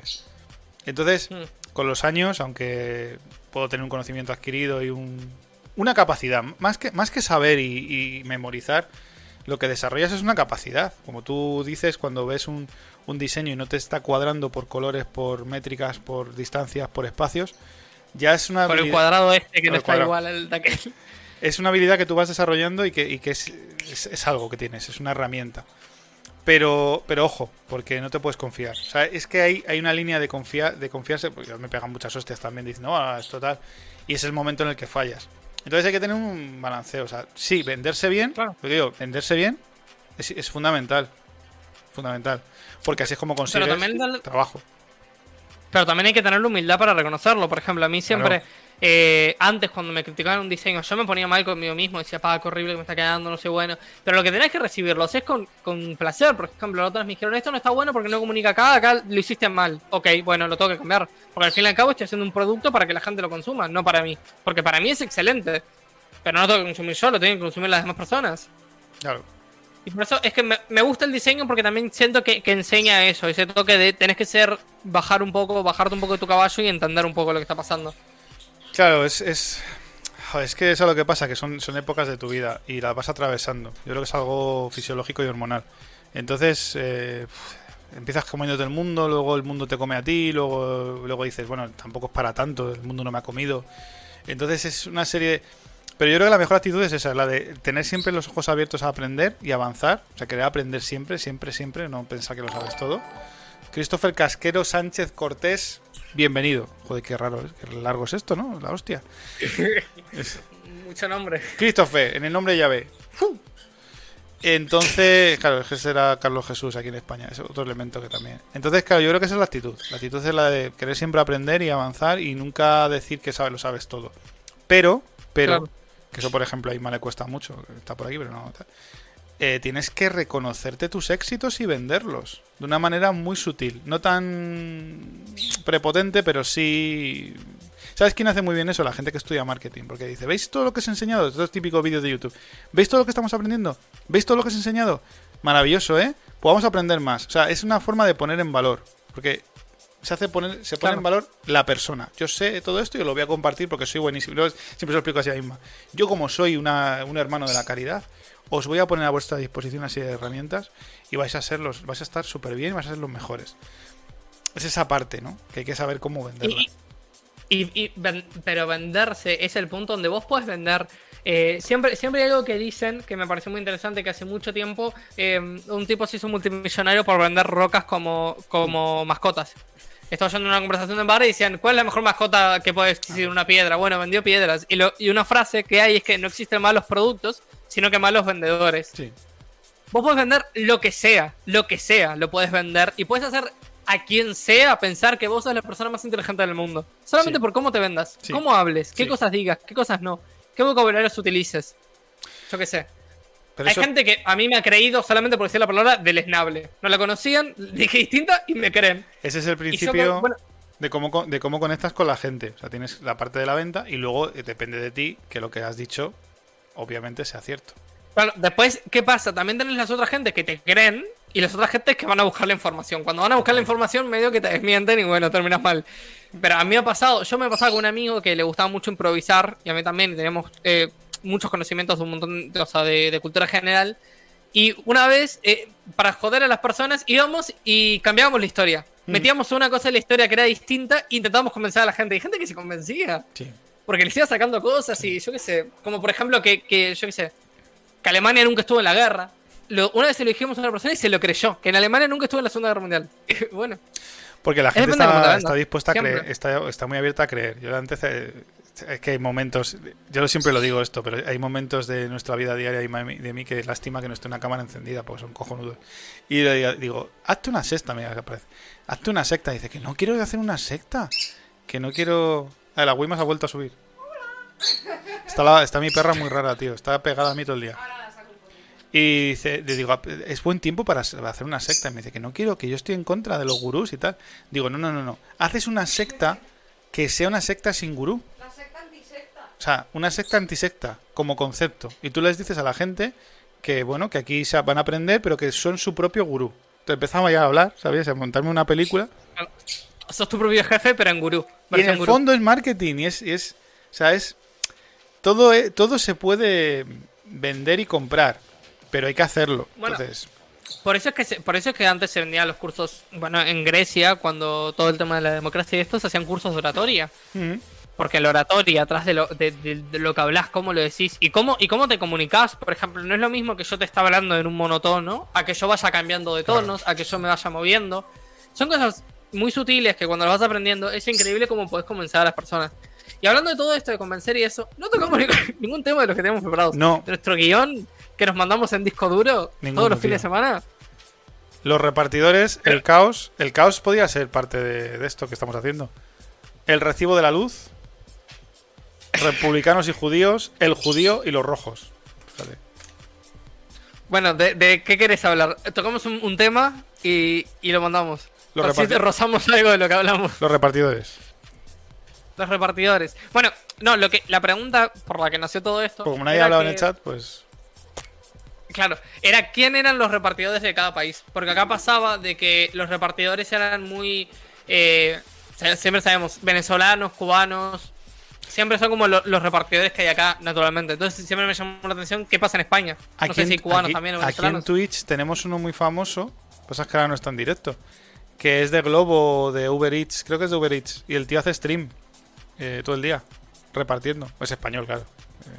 ¿En serio? Sí. Sí, sí, sí. Es la ver, porque sé que hubo, hubo- hubo una problemática con Globo C en su momento de que de explotaciones o de cosas así que se habló. Sí. Hace poco lo vi, dice Diego Sanrom. Sí, sí, sí, sí, sí, sí. No sé cómo se llama, tío. Le sigo, pero no sé cómo se llama. Reparto. Lo Y que yo ahí entro. Porque siempre me, me- me puse a preguntar estas cosas que decimos. Porque la otra vez hablaron y hubo una polémica de una persona acá que cocina. Que viste a los zapallos. ¿Sabes lo que son zapallos? ¿Se dice allá igual o no? Los que son zapallos así como alargados. Zapa. ¿Cómo? ¿Se dice zapallo? ¿Calabacín? Ah, calabacín, sí. Creo que. ¿Calabacín o zapallo?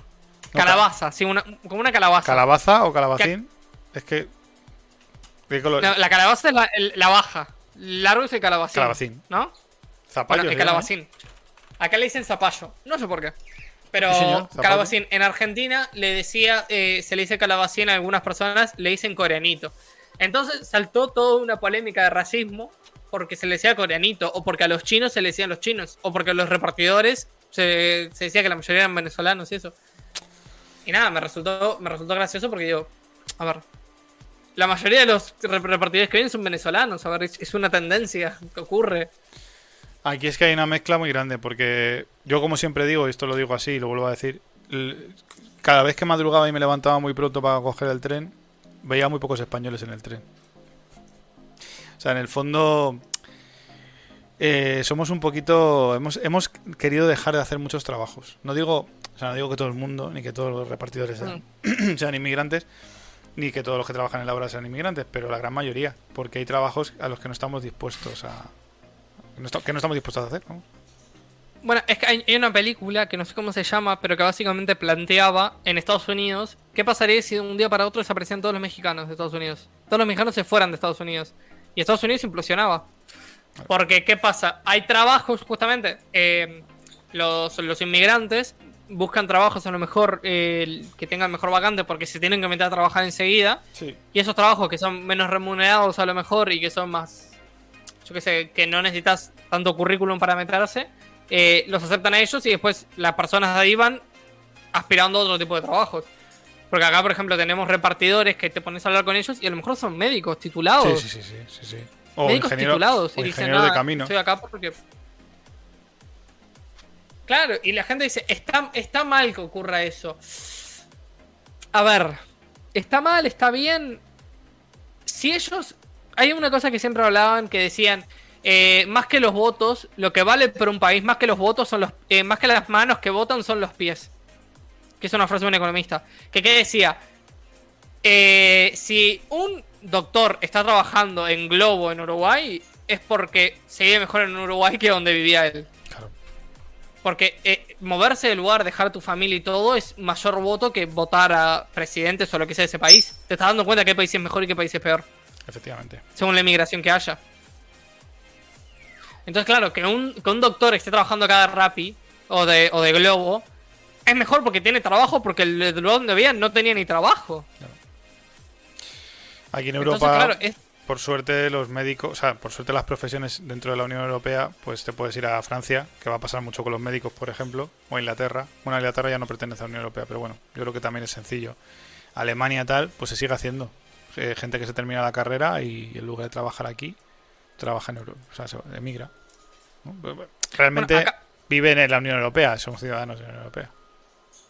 pero sigue siendo como un, un- acá se dice como inmigración de cerebros, que básicamente acá por las facultades y todo esto pública que tenemos, mucha gente se forma acá y para vivir un mejor estado de vida se va a otro país a Sí, vivir. Sí, sí. Y después termi- le termina pasando lo que creo que está pasando también en España, que es una población avejentada. Claro, es que el problema es ese. la gente se forma, no tiene trabajo, no encuentra el trabajo o que quería o que esperaba. Porque luego también la ilusión y la... Esto tuvimos un debate hace años tremendo. La, el... Es que hay tanto. eh, tenemos una serie de generaciones semi que, es- que están tan cogidas de la mano, tío, que yo no, yo no lo entiendo. O sea, les han prometido. Yo me acuerdo que escuché a un escuñado mío decir: Es que nos han prometido que si estudiábamos. ¿Cómo que te han prometido? Te han dicho que te prepares y que estudies. A mí nadie te ha asegurado un puesto de trabajo, no va con la carrera asegurado. ¿Sabes? Sí. Sin haber hecho formación profesional como hice yo, que eso al menos te dejaba una puerta abierta a, tener trabajo más directamente. Pero yo no encontré eh, eh, un trabajo de informático nada más salir de la, de la FP.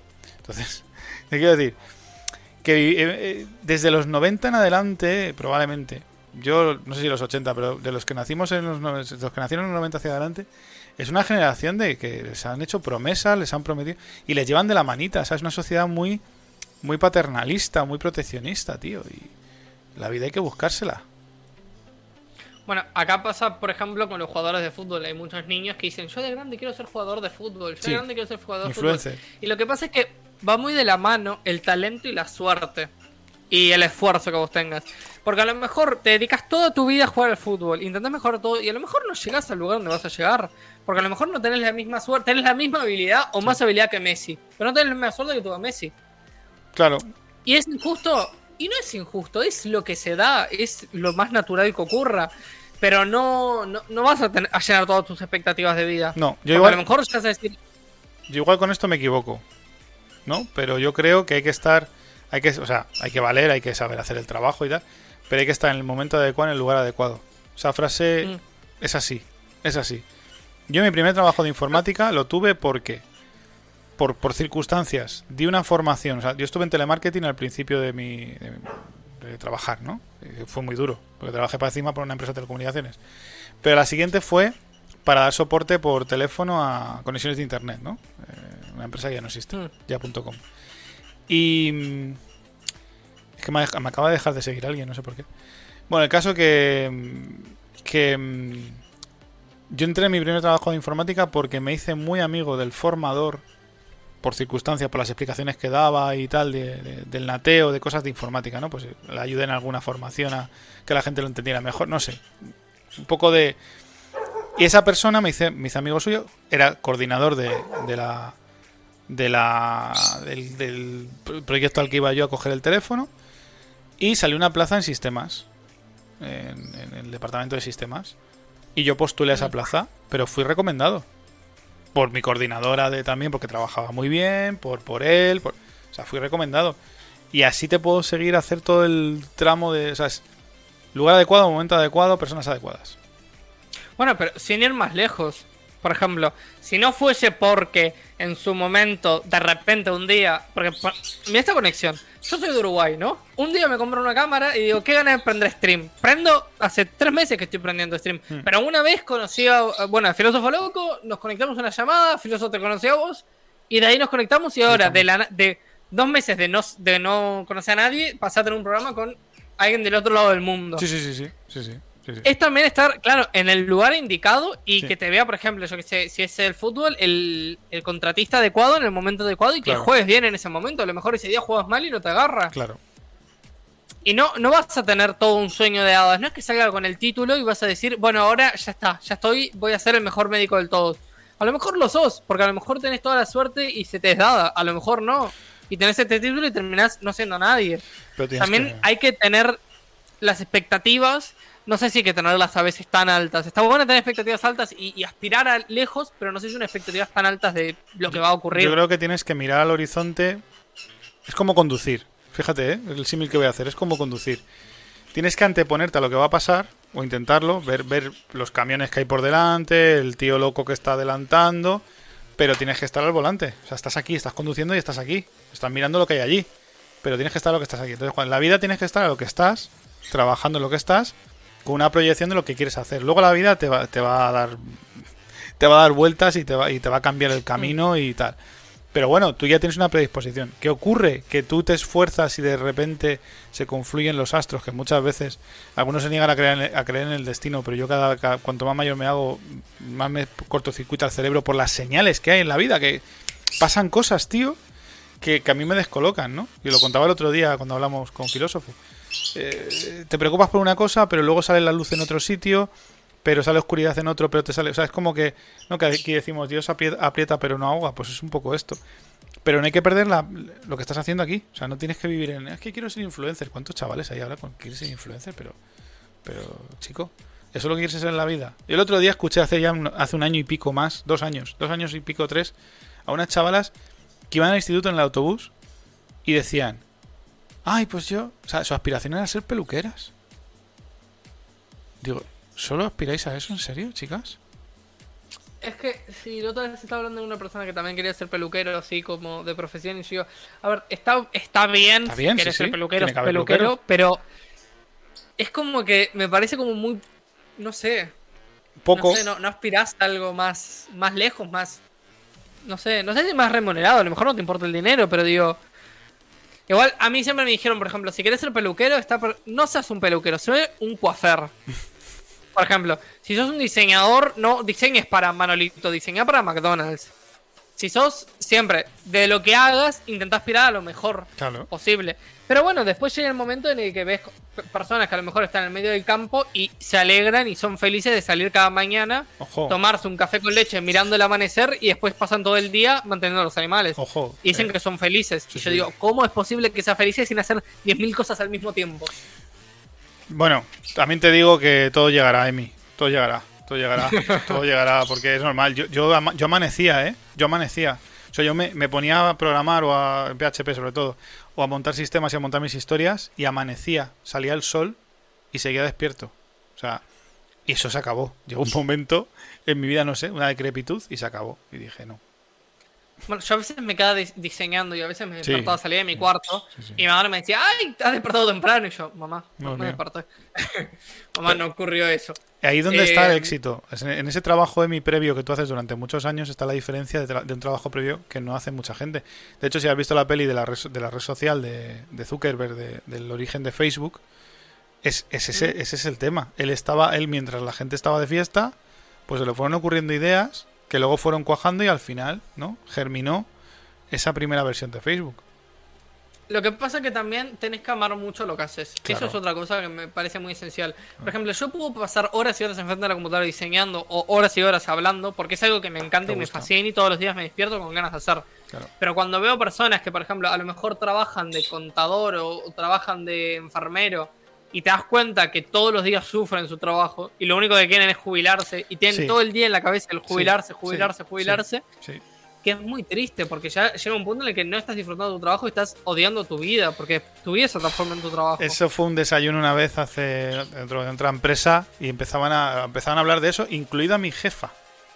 O sea, es que eso es muy desmotivador. Eso es muy desmotivador, tío. Y yo, claro, ya eh, le mandé un audio a Inma, un- la llamé o hablé con ella de esto. Y digo, o sea, este ha sido el discurso, el diálogo de esta mañana en el desayuno. Y digo, es que, o sea, cambia de trabajo. O sea, si estás pensando en eso, cambia de trabajo o de profesión. ¿Sabes? Es que claro, llega un punto en el que ya lo hiciste por tanto tiempo, te queda tan poco para jubilarte que decís, bueno, está, ya pasé la mitad del camino, termino el resto, ya está. Yo asumo que no me voy a jubilar. O sea, no- igual sí, me, o sea, igual me toca. Igual lo conseguimos, llegar a eso. Pero yo he asumido que no me voy a jubilar. Entonces tengo que mantener esta muy bien. Porque eh, estas y esta. Porque es mi trabajo. Ya está. No hay más. Claro. Esas son mis herramientas. Entonces, bueno, pues intentaré que sea así, intentaré que, que funcionen y mi mentalidad es voy a trabajar toda la vida porque me gusta lo que hago. A lo mejor, Emi, no me gusta trabajar para una empresa en concreto o con una, ¿no? Pero mi trabajo, mi profesión, me encanta porque me, me gusta enfrentarme a esos problemas donde la gente se desespera, pues yo me crezco, o sea, es, es así. Y, y cacharrear y llegar al porqué de las cosas y por qué funciona, por qué falla. Y a ver, y no todo lo que haces, aunque ames lo que hagas, no todo lo que haces te va a encantar. Yo No, hay claro. diseños que hago y tengo ganas de tirarme un precipicio. Claro, claro, Antes de terminarlo porque me parecen horribles y me parece que, que lo que me están pidiendo es horrible. está claro. Pero lo hago, pero sé que el próximo, pero sé que esos momentos, porque también es disfrutar el camino, ¿entendés? Sí. Yo disfruto lo que estoy estudiando, aunque ahora sea un bodrio. Yo estudio, lo- me- disfruto esos momentos, pero si no disfrutas y lo único que querés es el destino, es jubilarte y viajar, llega un punto el que, ok. Pero o, o gente que, por ejemplo, me preguntas, ¿de qué quieres trabajar? Y no sé, trabajo de esto porque es lo que más dinero me da. Pero es como esto, es como hacer stream. O sea, la gente dice, guau, no sé qué, tal, no sé. Pues si estamos aquí por, por amor al arte. Haciendo horas de stream trabajando gratis para Amazon. Y, y es así, y es durísimo, porque la gente piensa que es muy fácil, pero es durísimo. Es durísimo, porque hay gente que dice, ah, no, todo ok. Mira Ibai, tiene un montón de... Mira el Rubis, mira, yo qué sé, Yo- X streamer. No es así. Yo Eh, he de- visto de, hoy- arrancar de nada es Yo he visto a de Ibai, estar de, solo, de todas formas, de hablar. yo he visto a Ibai hoy, bueno, lo hemos visto Ibai y yo, estamos ahí merendando, y le digo, digo y hemos dicho en voz alta, pobrecito, 72 horas más los segundos que vayan, pobrecito. Digo, ¿qué quiere la gente? Verle morir. Claro, es que... Claro, ese, ese, mo- ese morbo atrás de a ver qué pasa en la vida. Es que para mí el stream lo que tiene es que siempre la privacidad de las personas fue como, bueno, lo prohibido. La privacidad del otro es como, ah, hasta el punto. Y creo que el stream lo que hace es abrir una camarita en Sí. la vida de otra persona Sí. donde te puedes asomar y ver lo que pasa. Y ese gustito por lo que no sabíamos antes está bueno. A la gente le gusta. A la gente le, le- le- le atrae eso. Sí. Como pasó con el Kun Agüero. El Kun Agüero es un jugador de fútbol que porque es famoso y abrió una vez un stream que es una camarita que entra a su vida, la gente lo quiere ver. Eso ayuda mucho, ser famoso Pero lo- ayuda-. Pero es, es, es duro, es duro. La gente piensa que no, Ah, pero es, es, es duro. Dicen, no, pero no es lo mismo que levantar una pala. A ver, ya sé que no es lo mismo que levantar una pala, pero son dos cosas que exigen cosas distintas. Y yo qué sé. Y después dicen, no, pero está bien que un streamer que no, le, que no se levanta todos los días a las 6 de la mañana y levanta una pala de, de sola pa gane lo que gana un, un- otra persona que levanta una pala o gane más. Yo qué sé si es justo o no es justo. Es lo que la gente quiere consumir, es lo Eh, que la gente quiere eh, ver. Ahí entramos en, en el, en el simple hecho de que no, que no creo que sea el caso, pero bueno, a lo mejor sí. El simple hecho de que a mí me paguen más que a un ganadero o que a un pastor. Que no, creo que no va a ser el caso, pero Claro. ¿qué se Yo paga sé, y qué no se paga? ¿Qué, qué es, pues, ¿Dónde hay dinero? O sea, Pero, ¿y ¿Quién se va a poner en la poltrona para decir esto es mejor, esto es peor? no, no, Hay gente que, por ejemplo, por los... Y, no, no, y te digo, ¿y es donde hay dinero? O sea, eh, ahora mismo en, en la, Claro. en la crisis en la que estamos, las empresas de informática que trabajan para el Estado, porque aquí, como no hay un sistema, no hay una empresa, hay informáticos en, la- en las entidades públicas, en los estamentos públicos, pero no hay un conglomerado, no hay una empresa pública de informática. Por tanto, se, con- se subcontrata a empresas grandes o pequeñas para suplir ese servicio. Y entonces, ¿Y- y claro, ¿No, tienen, ¿No tienen problemas con los indios, por ejemplo? ¿Qué? ¿En informática? ¿No tienen problemas con los indios Aquí. en informática? Aquí no, pero no hay mucho. Aquí no hay mucho. O sea, eh, más, más en Reino Unido. Son, son, son unos cracks. Son... Claro, porque eso pasaba antes de que antes eh, te sacabas un título y decías, ah, wow, soy informático, la gente quiere muchos informáticos, entonces con este título me voy a hacer rico. Pero después te das cuenta que hay un indio que hace lo mismo que vos, el doble mega Sí. eficiente, y están preparados desde que nacieron para hacer eso. Pero sigue habiendo, sigue habiendo demanda de. mucha demanda. Porque lo que te digo, el, el Estado, da igual, en impuestos, en presupuestos, mueve mucha pasta. Entonces, eso va a ser lo último que se vaya a la mierda. El dinero del Estado. Sea, tú montas una tienda de No, informática. es, lo, es lo único que no se la mierda. Claro. Nunca. Entonces siempre va a haber dinero destinado a. Y ese dinero se va a repartir.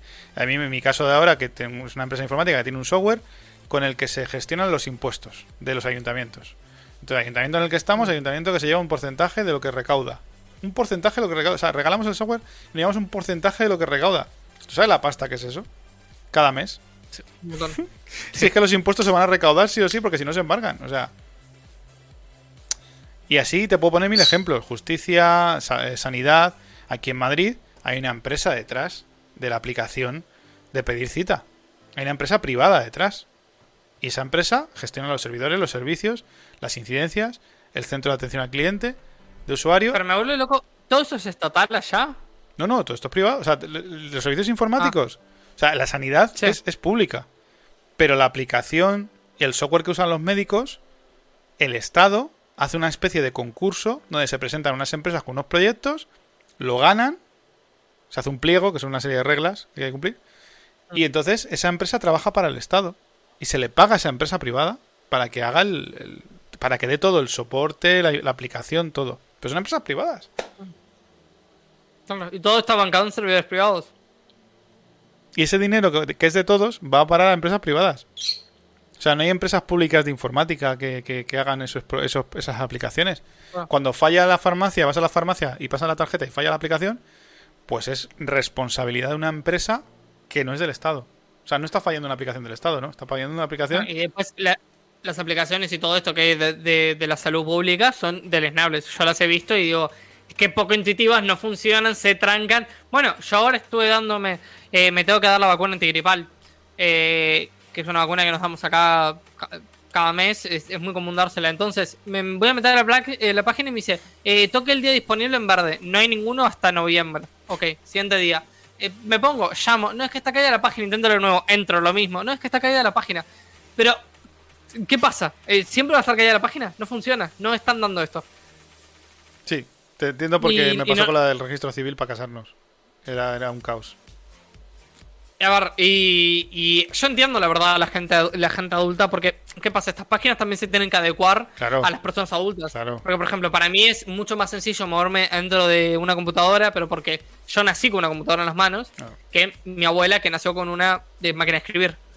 Exacto. Eso es. Y, y nada, y yo entiendo por qué están perdidos, y entiendo por qué el día de mañana, yo qué sé, entran a una computadora e implosionan. Bueno, después hay gente como nosotros que implosionan frente a una computadora y yo ya me pregunto qué está ocurriendo. ¿Por qué? Eso cada vez pasa más. A mí me pasa más, pero yo, yo, lo- asumo con la edad. Yo digo ya que es, que es la edad. Me vuelvo torpe. Pero yo creo que es porque es una, es una sobrecarga de información. Cada vez hay más y cada vez va todo más rápido. Mira, como, como anécdota, tío. Yo soy muy, muy friki de estas cosas y de investigar. Y como voy en el coche, ¿no? Y me encanta conducir, veo que, que digo, coño, que han tirado fibra. O sea, lo- tú no sé si en, si en Uruguay hay, hay los típicos palos de, de tele- eh, de teléfono de toda la vida, de, de palos de madera, que van poniendo un Mm. poste, otro poste, otro poste.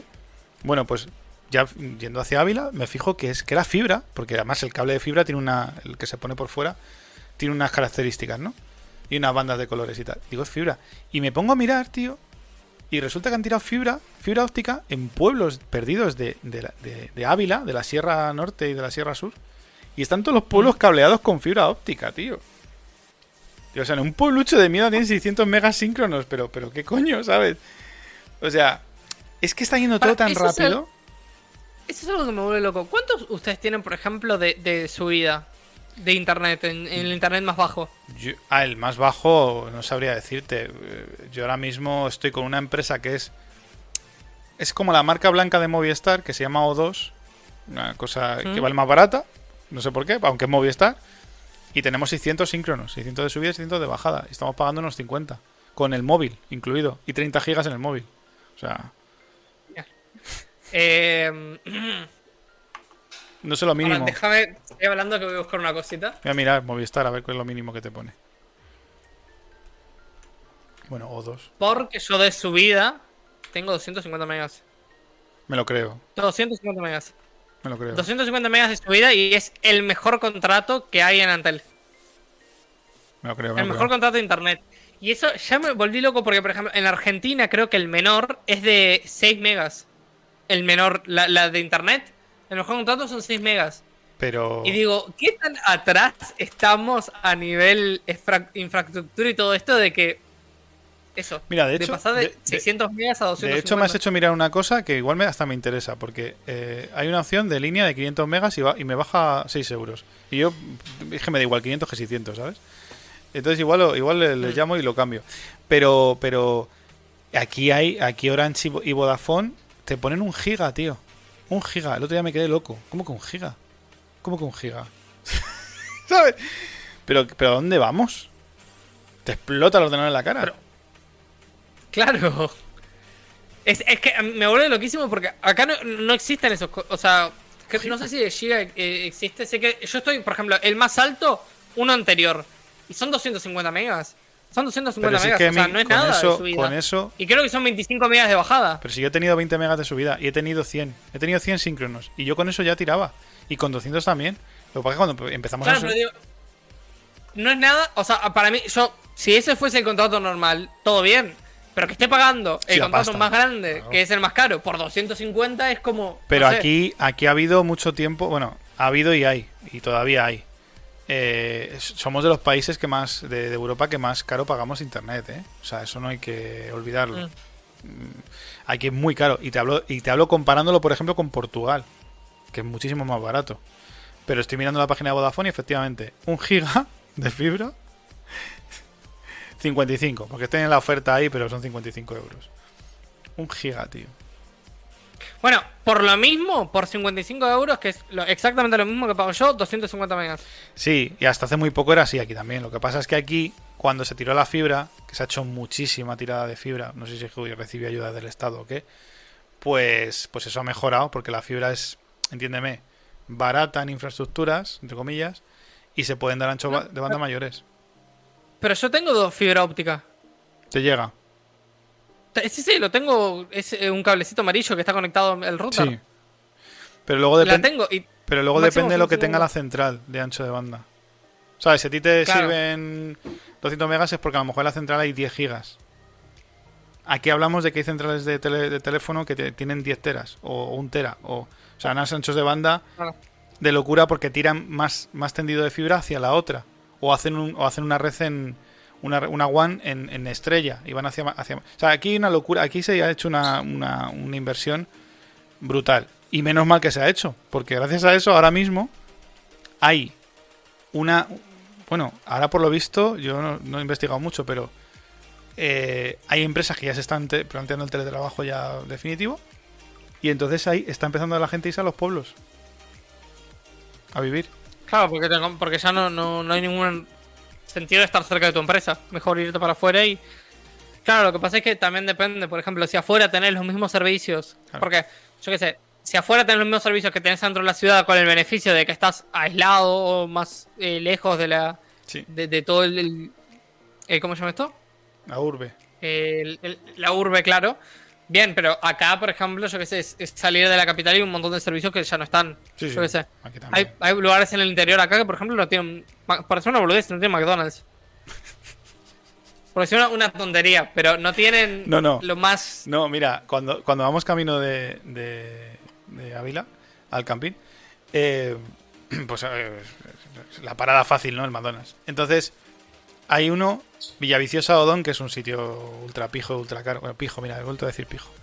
Ultra caro, ultra tal. Y luego está Guadilla del Monte, que también. Pues, eh, eh, Vi- em, lo diré. Villaviciosa es el último sitio que estará prácticamente a media hora de aquí. Es el único sitio que hay un McDonald's. Y después de todos los pueblos de siguientes ten- pueden tener un supermercado conocido, un Mercadona, eh, un, un Carrefour pequeño. Pero no vas a encontrar ninguna cadena de estas. Ninguna. Porque lo intentamos una vez. Anda. Ninguna. En, en, no sé, ciento y pico kilómetros. Ninguna. Ah. Y allí. Eso debe olvídate. depender también lo, lo que salga a poner el, el local en comparación a lo que vas a ganar en el lugar. Claro. Es que. Porque, por ejemplo, si si te salto a alquilar el, el lugar y después ves que no es redituable tener un local en el medio de la nada. Claro, pero lo que pasa con los McDonald's es que el suelo, o al menos eso se vendió la película de del fundador, que es una peli que está muy bien, que habla de cómo la historia de McDonald's, cómo fue, ¿no? Y, y está muy interesante. Pues una de esas cuentan que, que el negocio empezó a ser comprar los terrenos donde se construyen los McDonald's y alquilárselos al franqui o sea, al que se quiere hacer franquicia, o sea, el tío que pone el, Mm. el McDonald's. Entonces, claro, a lo mejor un feudo. Sí, a lo mejor sí, a lo mejor hay gente que no, o sea, a lo mejor hay sitios donde no se puede alquilar porque son terrenos o porque son de- pertenecen a familias o no, no les interesa vender y a lo mejor hay pueblos que por eso no tienen. Fíjate, Bueno, pero en, en Estados Unidos levantas una roca y sale un McDonald's. hostia, ya ves. En Estados Unidos, eh, yo recuerdo estar en el medio de la carretera de la nada y de repente mirar así, ay, mira un McDonald's en el medio de la nada, en el medio del desierto. Un McDonald's. Sí, sí. ¿Por qué no? sí, sí. Bueno, y después en Estados Unidos están como están con el tema de la, de la obesidad y todo eso. Pero si es que no se puede comer, es, es muy difícil comer bien allí, tío. Es muy complicado. O sea, fruta. No sé si, Oh. no, sé si no es com- complicado comer bien. No sé si no es más barato comer mal que comer bien. Hombre, es esa la pregunta. En el caso, el caso, en el caso de nosotros, que el aceite de oliva para nosotros es algo natural de, para cocinar y para las ensaladas. Allí el aceite de oliva, ahora, ahora, ahora hay, pero es un artículo de lujazo. Bueno, acá el aceite de oliva también.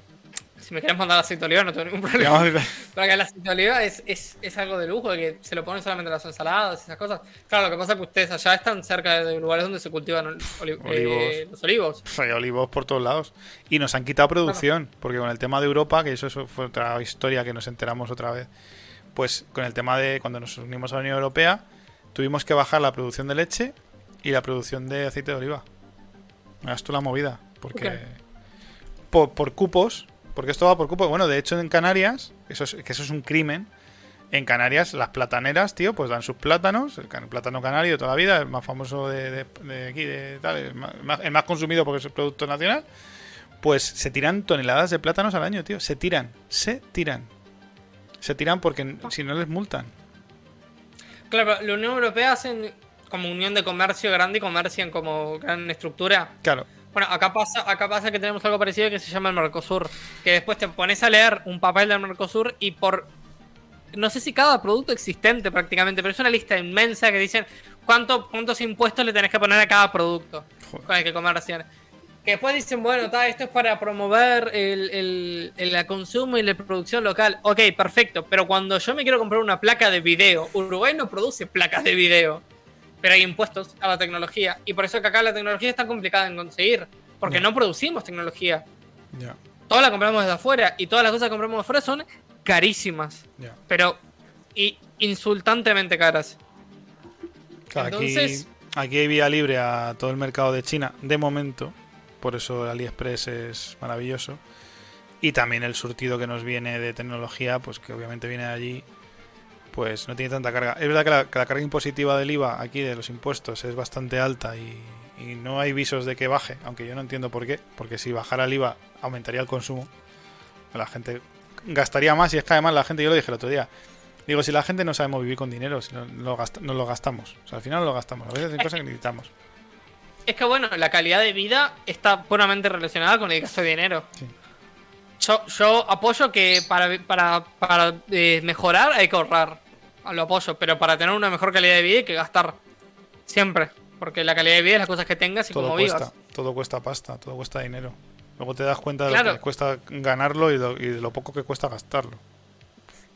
Sí, sí, gastarlo. Y bueno, y ahora con las tarjetas que ni siquiera tenés que ver cuánto físicamente estás dando, es poner la tarjeta y ok, dale. Dale, sí. cuenta. Pero, por ejemplo, en Estados Unidos hay una cosa que me pasó cuando fui que me volvió loco la cantidad de marcas que hay. De- marcas de todo. Están todas las marcas ahí.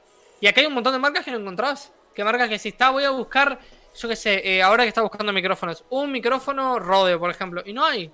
No hay micrófonos Rode. Si los que hay, los traen una persona y salen carísimos. A Nosotros nos- nos han estado contaminando muchos años con el tema de las marcas. Y ha calado. Ha calado. Por eso hay marcas que, aunque sean malas, pues se consumen. Por ejemplo, los Beats, los cascos, los, los cascos Beats. Pues quien sabe de sonido dice que son, saben que es una mierda. Pues la gente los compra porque es una marca, como un pantalón. Claro, pero de última, pero si tenés muchas marcas, de última tenés mucha competencia y mucha variedad para elegir. Sí, sí, sí. sí. Pero acá tenés dos marcas y esas dos marcas le darán todo y suerte en pila, encontrando otra cosa que Y, no está ahí. y, y- y vamos a atender a eso, acu- acuérdate, porque va a llegar un momento que va- van a fabricar teles uno, van a fabricar coches otro, porque es que no, no, no da para más el asunto, no da para más. Aquí fíjate, con todo esto del recibo de la luz, estamos produciendo, parece ser que vamos a empezar a producir hidrógeno, hidrógeno verde. O sea, resulta que nos han estado diciendo no sé cuántos años que, que los combustibles fósiles no se podían sustituir por nada. Y ahora vamos a poder... eh, no sé si está ladrando mi perra, tío. Creo que no. Vamos a poder... eh, vamos a impulsar el, el consumo de, de hidrógeno, como los cohetes de la NASA, tío. O sea, ahora va a haber coches de hidrógeno. Ahora el futuro es los trenes de hidrógeno, los coches de hidrógeno. Y vamos a producirlo en España. Con una empresa privada, claro. siempre. Y- ¿Pero están diciendo- pero ¿Se plantea en serio? que sí, que sí, que van a montar una fábrica de, de hidrógeno en... Te lo, te lo voy a Es que decir. pa- a- para mí me parece tan lejano aún dejar de utilizar los combustibles fósiles. Hidrógeno, como te he dicho, verde, ¿no? Es que es, es un específico. Es específico. Es que Eh. bueno, ta- aunque, lo- aunque deje de consumir, por ejemplo, yo qué sé, este buzo, utilizar un petróleo para hacer este uso. Sí, pero... Todo lo que hay alrededor mío utiliza un petróleo para, para hacerlo. Claro, lo que pasa es que eh, se, han, se han fusionado, por lo visto, Iber- Iberdrola y una empresa... Dice, España producía el hidrógeno verde más barato del mundo, pero esto eso no ocurrirá hasta bien entrados los años... O sea, 2000 2030, los años 30. El hidrógeno importado será más barato que el hidrógeno verde fabricado en la UE. No sé no sé cuántos. Dice, Alemania lidera actualmente la carrera por el hidrógeno en Europa. El estudio Aurora, no sé qué. Es que había una noticia, tío. El caso es que se va a producir con, con energías renovables, ¿no? O sea, va- porque claro, si no, no tiene gracia. Es lo que tú dices. Y se va a fabricar aquí. A ver si encuentro una noticia buena, buena, buena. Y que para mí la- las energías renovables, sabes que sé, para mí llega un punto en el que ya son tanto un cuento. De que te ponen, Sí. mi- yo qué sé, te ponen un montón de, de molinos. Sí. Pero después, bueno, cambia realmente porque seguimos usando petróleo. A ver, Sí. los molinos te van a generar todo lo que quieras. Está bueno los molinos y todo eso a, a pequeña escala. Que cada uno tenga su monilito y que produzca lo que. Pero a nivel estado, a nivel eh, país, no, son, son prácticamente inservibles para mí. Hay un problema con eso no. y están, están destrozando los montes. Porque, claro, las empresas energéticas han visto la oportunidad y han dicho, bueno, pues entonces, ¿queréis energías renovables? Pues vamos a hacerlo masificado. En lugar de lo que tú dices, incentivar el, co- el autoconsumo, que ese es el futuro. Aprovechar los tejados de las casas, unifamiliares o de, bloques, y montar paneles solares para, para conseguir un, un equilibrio energético. Eso sería lo suyo. Porque es una, es una boludez, pero hay, hay especies ya de pájaros que acá han- se han extinguido por estos molinos. Porque matan un montón de pájaros y, y- y cambian un montón de, de corrientes de aire y eso. Y, y joder. Están los pájaros, están los pájaros agilipollados, tío. Contaba un señor el otro día en un podcast que hay de pueblos. Decía, no, porque el, sé que empieza la primavera o que va, va, porque anida el no sé quién y se va la cigüeña, tal, tal, tal. Dice, eso era antes. O sea, termina de contar toda la historia y dice, eso era antes. Dice, porque ahora los pájaros y le, dice, le preguntan, ¿qué pasa? ¿Cambio climático? Dice, no sé. Dice, pero han perdido, están desorientados. Lo que pasa es que los pájaros hace poco, bueno, se creía que era por, por la luz de la luna y todo eso, pero en realidad es por los campos electromagnéticos que un pájaro básicamente se, se Claro. dirige. Entonces, ahora hay, hay tantas alteraciones del campo electromagnético por todo lo que utilizamos eh, que básicamente están... Bueno, lo que pasa es que tienen que entender que el ecosistema es algo tan eh, complejo y delicado que poner un molino del tamaño del Empire State en medio de un campo no es algo que no No. afecte. No es algo que de repente, oh, se coloca ahí. Bueno, pasó con el río Nilo. Es una boludez, pero pusieron una represa en el río Nilo. Se cargaron el río. Se lo cargaron. Venían, por ejemplo, ¿qué pasó? Eh, se empezó a estancar, eh, básicamente, eh, el causal del río hizo como todo un lago artificial que se hace por las represas. Y no sé qué caracola traían, que eso mataba a las plantas. Y, y básicamente eso, porque, ¿qué pasa? Ni, ni las empresas ni los estados son capaces de, de poder hacer futurología y saber qué va a pasar después con lo que hacen, qué alteración va a tener. Es como el efecto mariposa. Tienen tantas alteraciones y tantas variables que no se pueden controlar. que Yo es creo que- imposible de. Yo creo que si nos han puesto encima de la mesa el consumo responsable con este cambio de- del, del recibo de la luz, que, que es una locura, porque tiene tantas franjas horarias, ha- han salido un montón de memes, es súper cachondo, porque han salido un montón de memes. Y pues, ¿qué coño? Que, que pongan la responsabilidad en las familias de consumir eh, energía eléctrica y subvencionen de alguna forma, o, o alquilen, o lo que sea, incentiven que la gente ponga pueda y ponga, y ponga a instalar paneles solares. Es que la mejor manera de incentivarlo es. Mira, sacale, hace, sacale, sacale el IVA a estas cosas. Sácaselas, hacelas más baratas. Y deja que la gente vende y compra más. Porque mientras más baratos son las cosas, otras empresas dicen, ah, mira, me voy a meter en este negocio que es rentable. Entonces van, van evolucionando y van mejorando las cosas. ¿Por qué en estos 70 años Claro. hemos... me- que 70 años para la humanidad, para nosotros es un montón. Hmm. Pero para la humanidad 70 años no es nada. Y en 70 años pasamos de yo qué sé, eh, o- oír la radio y mirar el, el- el periódico a estar hablando Sí, sí. sin prácticamente delay de España y Uruguay. Sí, sí, sí. O sea, Cambia la cosa muchísimo y en, y en esto estamos. Pero bueno, por lo menos hay, no sé si es buena noticia, pero hay noticias que están, pues eso, las grandes, las grandes empresas energéticas, Repsol, Naturgy, Iberdrola, todas las grandes están, eh, bueno, cambiando un poco el chip porque obviamente saben que en 2050 ese es el tope que se ha puesto aquí en España. Ya veremos con los cambios políticos que vaya a haber y tal. Para emisiones cero, Emi, cero. Entonces, claro, el, el tema se, levanta con el, con el transporte de mercancías y, y el tren. Y esa es un poco la solución que se está buscando. Usar el hidrógeno verde, el hidrógeno, de toda la hidrógeno verde porque se produce con energías renovables. Por eso viene la palabra verde. Pero el hidrógeno es lo que mueve los cohetes. Y ha habido coches, y ha habido coches. Y se está hablando, que esta mañana me he quedado a medias leyendo una cosa, se está hablando de volver a usar cepelines. con lo que pasó con el último. Sí, con lo que pasó con el último. Pero es que dicen que ahora la tecnología, igual que con los cohetes, que ahora la tecnología permite que sean más seguros. Pero se está hablando de cepelines como alternativa al avión. Ojo. Ya vamos a ver ese pelín con la bandera, con esa bandera tan particular, roja y blanca. Sí, sí, sí. No, pero eh, ¿qué pasa? Hay algo que bueno nació, me nació de pensar después de oír a esta señora, ¿cómo se llama? La Greta Thunberg, Mm. esta señora que se enoja mucho. Em, que nada, que lo que decía era que imagínate, ¿no? En la producción de botellas es una producción muy mala, ¿no? Y le vamos a agarrar y para que no se produzcan tantas botellas y para que no sea tan eh, para que no contamine tanto, vamos a dejar, vamos a poner un impuesto gigantesco para las botellas. ¿Qué es mejor? ¿No contaminar con las botellas o que ahora comprar agua sea más caro? Claro. Es la pregunta que se genera, porque vos, por ejemplo, imagínate que sacamos todo el petróleo y hacemos que el hidrógeno sea el nuevo combustible. Mm. El hidrógeno tiene que ser más barato que el petróleo, porque si no lo es, estás dejando un montón de personas que apenas llegan a comprarse los combustibles de ahora sin nada, Sí. paradas en la calle. Porque entiendo que a lo mejor eh, Estados Unidos, con el poder adquisitivo que tengan cada persona, pueden hacer lo que pueden eh, el día de mañana cambiar de petróleo a hidrógeno. Tienen que gastar un poco más. Sí. Pero a lo mejor en Latinoamérica, donde seguimos usando el petróleo para todo, eh, nos matan. No, nos aniquilan con esas Aquí, ideas. aquí ha subido mucho la gasolina y claro, yo me compré el coche en 2018 con una vendimos a la casa de mi abuela y por suerte me pudo comprar el coche recién sacado el carnet además. Y entonces claro, se me había se me abría un poco la distopía de qué hacer. Si coger un eléctrico, no había muchas opciones, ¿eh? Había un par de opciones. Una de ellas era un BMW, pero claro, ¿Lo podía pagar? Mm. Sí, lo podía pagar, pero luego vienen las- los problemas a los años y las piezas de un BMW no son las piezas de, de otro coche, ¿no? Total que al final opté por el modelo híbrido. O sea, me compré un, un Yaris, chiqui- o sea, un, un coche de la gama baja de Toyota. Sé que es un coche bueno, pues un Toyota al fin y al cabo. Pero claro, tiene, es eléctrico y tiene parte gasolina. Entonces, claro, la parte eléctrica te dura, pues eso, eh, la puedes usar para movilidad por ciudad, para alguna vez si aprovechas las bajadas y tal. Y es cierto que haciéndome 200 y pico kilómetros tengo un consumo medio de 4,6, que es muy poco. O sea, consume el coche medio depósito y de vuelta de, de Ávila. O sea, una mierda. Pero claro, está un poco a camino de entre una cosa y la otra. Y ahora está subiendo la gasolina y el gasóleo. O sea, el diésel, como decimos aquí. ¿Qué pasa? Que el diésel ha sido la promesa eh, verde, fue la promesa verde porque se decía que no contaminaba hace años. Ahora se ha demostrado que sí. ¿Qué pasa? Que todos los camiones se mueven con diésel.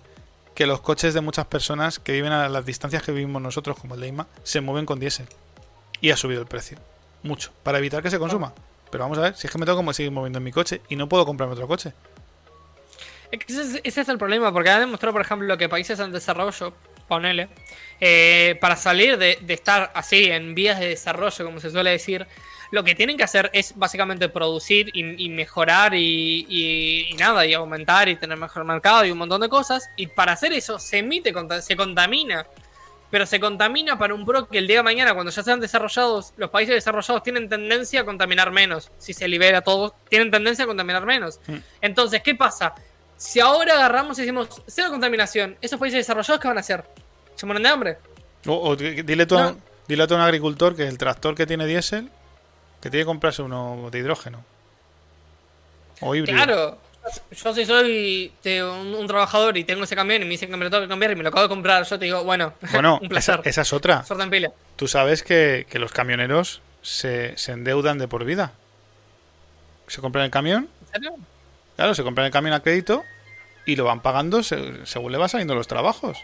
O sea, los camioneros tienen, do- tienen dos problemas en su vida. Uno es la hipoteca de su casa y otro es el camión. Entonces, ahora les Sabía, dice... pensé que se lo daba la empresa. Ah, no, son si, ellos. si trabajas para una empresa, sí, pero aquí hay, aquí hay camioneros autónomos. Que se representa muy bien en la película de Manolito Gafotas. Porque Manolito Gafotas, su padre es camionero. Y entonces, pues, se cuenta esa historia. Y claro, los camiones aquí, los, la- los, los que, la- los que han sido camioneros de toda la vida, que suelen ser autónomos, trabajan por eso, les pagan por, por transportar mercancía. Esa gente se endeuda para comprarse el camión.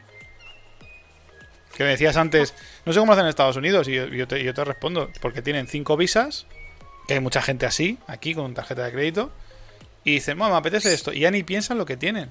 O sea, Estados Unidos es, la gente no sabe ni lo que, ¿sabes? Cobran un, cobran pasta, ¿no? Porque cobran más que el resto. Pero tiran.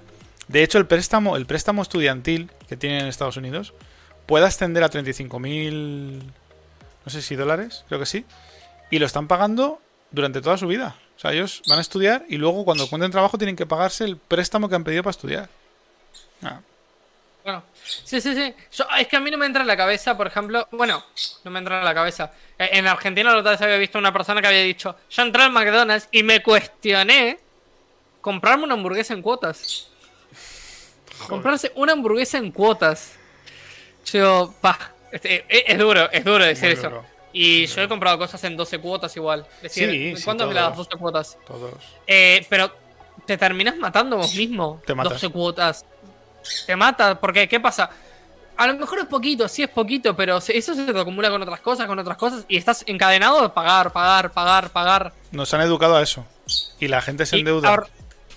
la tarjeta lo bueno que tiene, por lo menos para mí, es que yo si salgo con una tarjeta no me roban el dinero, porque me roban la tarjeta, llamo y la, la cancelo. O, o puedo hacer una transacción de comprar algo a- por internet. Pero la tarjeta también te disocia el, el tener la plata en la mano, el ver que, cómo se te está yendo la plata, el llevar las cuentas. A lo mejor te olvidas de una cuenta y se quedas dudando, ¿cuánto tengo en realidad? Y a lo mejor pones la tarjeta con miedo a que te la cancelen, digan, no, no, no, por acá no pasa. Así es. Buenas noches. Pero.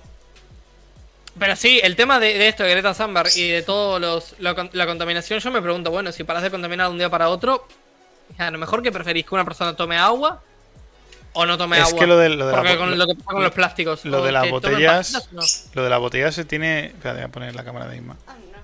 Ahí estás. Lo de las botellas tiene, tiene un problema y es que una de dos. O pones botellas de cristal y vendes el agua en los supermercados rellenando las botellas de cristal. O cuéntame cómo lo haces. Igual con la leche, ¿eh? Yo, Yo- yo el otro día me rayé con la leche porque digo, ¿tú sabes la cantidad de bricks que tiramos a la basura, tío?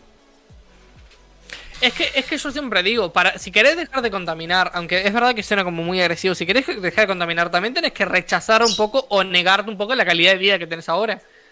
Sí. Porque yo qué sé, antes no se contaminaba tanto porque a lo mejor se, se cosechaba, se sacaba la leche de una vaca y si vos no te la tomabas toda, se la das a tus vecinos porque no se podía podrir esa leche. Venía el se lechero. tenía que consumir en el y ven- momento. Y venía el lechero ahí con la. con la leche. Se- Claro, pero ahora para consumir leche vas a un, a un local a cualquier hora que quieras y podés consumir la cantidad de leche que vos quieras. Mm. claro. ¿Cuál es la consecuencia de eso? Contaminar. Porque contaminás. Y Sí, otra sí. cosa no te queda. Podés bajar emisiones. Y, y es más, por ejemplo, eh, pasa que en los países primermundistas, y eso me, me pareció muy, muy llamativo, que cuando la gente más dinero tiene, más se preocupa en, en, por ejemplo, reciclar la basura, Hmm. en hacer cosas más que, se- que sean buenas para el ecosistema. Son más generosos a veces con el dinero. Hmm. Por eso es que muchas, por ejemplo, políticas que se basan en ser solidarios o, o políticos que hablan de la solidaridad ganan en países eh, primermundistas porque la gente quiere ser más solidaria. Sí, lo que pasa Y es que no- además porque habla bien de las personas, pero digo, nunca- hay otro, hay otro mundo. Claro, es que que no es ese. aquí nunca es suficiente. Y luego hay otro mundo que no es ese. Y hay gente que, hay países que no ni, ni pueden ni lo van a hacer. Entonces, pues seguiremos contaminando. O sea, eh, un país como España, ¿cuánto puede emitir a la, a la atmósfera? En función de lo que va a perder económicamente o de las inversiones que vas a hacer, a obligar a la gente a hacer para empobrecerse y endeudarse más. Claro, es que también después lo otro que te entra ahí es, es la pregunta, por ejemplo, yo hace, hace mucho hablaba con una persona y que me decía, ok, está mal que una empresa, por ejemplo, vaya a una isla así remota en el medio de la nada y le cobre a los trabajadores que están ahí un, eu- un euro, ponele, o un dólar. Mm. Eh, está mal, eh, todos entendemos que no está bueno que cobren eso, pero la pregunta es, si hacemos que cobren más, esa empresa se va de ahí, por ejemplo. Tenés la opción entre no cobrar nada y cobrar un euro. ¿Qué es mejor? ¿No tener trabajado o, tener un trabajo y cobrar un euro? Porque a veces pasa que los países, por ejemplo, Estados Unidos, Estados Unidos eh, pasó a ser un imperio como es, después de pasar de un montón de tiempo donde no cobraban bien. claro. Fueron más empresas, comp- eh, hicieron competencia, fueron creciendo y ahora son un país primermundista. Pero para que pase eso, hay todo un momento en el que no se pasa bien. No es que de repente un día para otro cobras un sueldo de, un, de claro, mil euros al mes y tan tranquilo. nos van a echar, entre comillas, no, nos van a echar la, la culpa de, errores que, bueno, de los que nos han metido. Porque nos han metido en el, en el, en el error de, de consumir un refresco en una lata de, ¿no? Una lata de aluminio. Nos han cometido el error de consumir leche. Nos han metido en el error de consumir plástico, o sea, de- de comprar productos que vienen embolsados y protegidos y que duran mucho tiempo. Y ahora quieren que dejemos de hacer eso porque... ¿Por qué? Porque hay otros intereses. Que también hay un movimiento y una- unas ideas con esto de que hay intereses en hacer todo lo contrario para generar beneficios en otras empresas. Fíjate, Repsol. Y- todo lo que veas va en, en, en decremento de que alguien se haga, de que alguien tenga dinero, básicamente. Todo lo que veas, aunque digas, no, pero es un movimiento vegano. Bueno, los movimientos veganos son impulsados por empresas veganas. A ver, todo pasó así y, y pasó con cosas médicas y, y todo está impulsado por empresas que se quieren que quieren sacar su tajada del pastel. Que bueno, así es la competencia y así es lo que, lo ocurre. A mí lo que me Pero- sorprende, tío, es ver a tanta empresa eléctrica y, y de petróleo en España metida en temas de renovables. Me, me hace sospechar. O sea, te- te- tenías que alegrarte. No, no, me hace sospechar. Porque unas personas que han hundido, pisoteado y, y ridiculizado el coche eléctrico, eh, el uso de hidrógeno en los coches, eh, eh, hasta las calderas de pellets, que ahora están teniendo mucho mucho auge aquí en, en España porque son un medio de una forma de calentar la casa muy muy ecológica, muy sostenible y con una emisión muy baja de, de CO2. Dice Fiberpunk y son las mismas empresas las contaminantes y las veganas, pero con cambio de nombre. Efectivamente. Y sí. Y lo que pasa es que, por ejemplo, hay empresas que te comprometen cosas, pero nunca te dicen cómo lo van a hacer. Ya. Y como la hacen, contaminan. Y la pregunta es, por ejemplo, eh, nos enseñaron a comer, por ejemplo, leche en, en bolsas de plástico. Pero la pregunta también es, por ejemplo, si no existiesen esas bolsas de plástico y todo lo que hay atrás para refrigerarlas, a lo mejor no llegaría la cantidad de leche que llega a países, por ejemplo, que no lo producen. Por ejemplo, Japón, por ejemplo. Hmm. La leche que llega ahí llega de otros lados. Entonces, sin generar todo eso, sin generar esa contaminación, Japón no tendría leche. Por poner un ejemplo que a lo mejor no es así. Pero lo que digo, ¿se entiende? Peor aún, A lo mejor peor aún. Nos han acostumbrado a beber leche. Y la leche era un alimento de guerra. Sí, A ver, esa, es- esa es otra cosa, de que hay un montón de cosas en el, en el alimento de desayunos y eso que a lo mejor no so- a lo mejor comemos más de lo que debemos comer. Que también A lo mejor consumimos cuentan. muchísimas más calorías de las que necesitamos. Que también cuentan. Es que en cuanto a lo de la leche, ha- hay dos visiones. Una, por, por un lado, que realmente mm, los humanos no deberíamos beber leche de vaca porque es leche materna para los corderos, no para los humanos. Yo, de hecho, ahora Cordero mismo no, consumo, no consumo leche, consumo leche de arroz. ¿Vale? Aparte Bebida de arroz. Bebida de arroz, pero porque aparte de que me sienta mal la lactosa, eh, todas las hormonas que les pinchan a las vacas, eh, yo lo noto muchísimo en mi piel. O sea, yo pasé de tener una piel normal a tener celulitis. Y era por las hormonas de la vaca que estamos consumiendo las mujeres y eh, también los hombres, pero las mujeres las nota- notamos mucho esa- esas hormonas que les pinchan a las vacas para que sigan generando leche y tú te estás bebiendo eso y te afecta. Eso por un lado. Por otro, eh, nos contaban que antes de, la Segunda Guerra Mundial no llegaba leche a Japón y de hecho a raíz de empezar a meter leche eh, empezaron a consumir más calcio y dicen que, que anteriormente mm, los ancianos llegaban a la vejez eh, retorcidos con artritis, con artrosis, con unas enfermedades óseas graves y que gracias a la leche que introdujeron los americanos pues como que fueron ganando más, más fuerza ósea los japoneses. Eso nos lo contó Kumo, creo, un amigo de Iván que, que va todos los años a Japón. Iba. Y, bueno, iba. Y otra cosa que me llamó mucho la atención fue que el otro día estaba viendo la tele y saltó un anuncio en, en un programa de Telecinco, de repente pues hacen un inciso se pon, y dice y empiezan a anunciar carne de vaca y cogen y dicen, es una empresa que es amiga, e-, es, es respetada con el- o respeta el medio ambiente, no contamina y me quedo así. Y digo, Gato. están, están hablando de lo que contaminan las, las empresas de, de- de carne y, y los mataderos y, y tal. Y me sorprendió verlo en la televisión pública porque yo normalmente esto lo veo, a lo mejor me saltan anuncios de Greenpeace en YouTube o, o algún artículo que me salta en Facebook, pero digo, ahí va, es que ha llegado hasta la televisión. Yo no veo la televisión. Mira. vemos series y tal, pero no, ve- no lo suelo ver. Y me llamó mucho la atención verlo en la tele. O sea, hasta dónde ha No, llegado el, el punto ese de, de la contaminación, ¿no? Para vender Es que, o no ejemplo, vender. con el tema de los mataderos, bueno, hablan de que, de que es cierto, de que los mataderos, por ejemplo, aunque es una, una tontería, lo que más contamina son los pedos de las vacas. Sí. Porque las vacas se traen pedos y generan muchos gases e infectan invernadero. Pero la pregunta es, ok, eh, sacamos lo que producen vacas para producir eh, vegetales. ¿Y vos pensé que, pensás que todo eso lo vas a producir orgánicamente? No, van a hacer herbicidas. Los herbicidas después se filtran a las a las, eh, a las ¿cómo se llama esto? Las corrientes de agua subterránea y eso afecta a lo- a el agua que consumimos todos. Entonces es un vaivén que decís, ok, no consumimos carne, consumimos lo otro, pero lo otro también tiene problemas. El problema es que llegamos a un punto en el que estamos generando comida masivamente.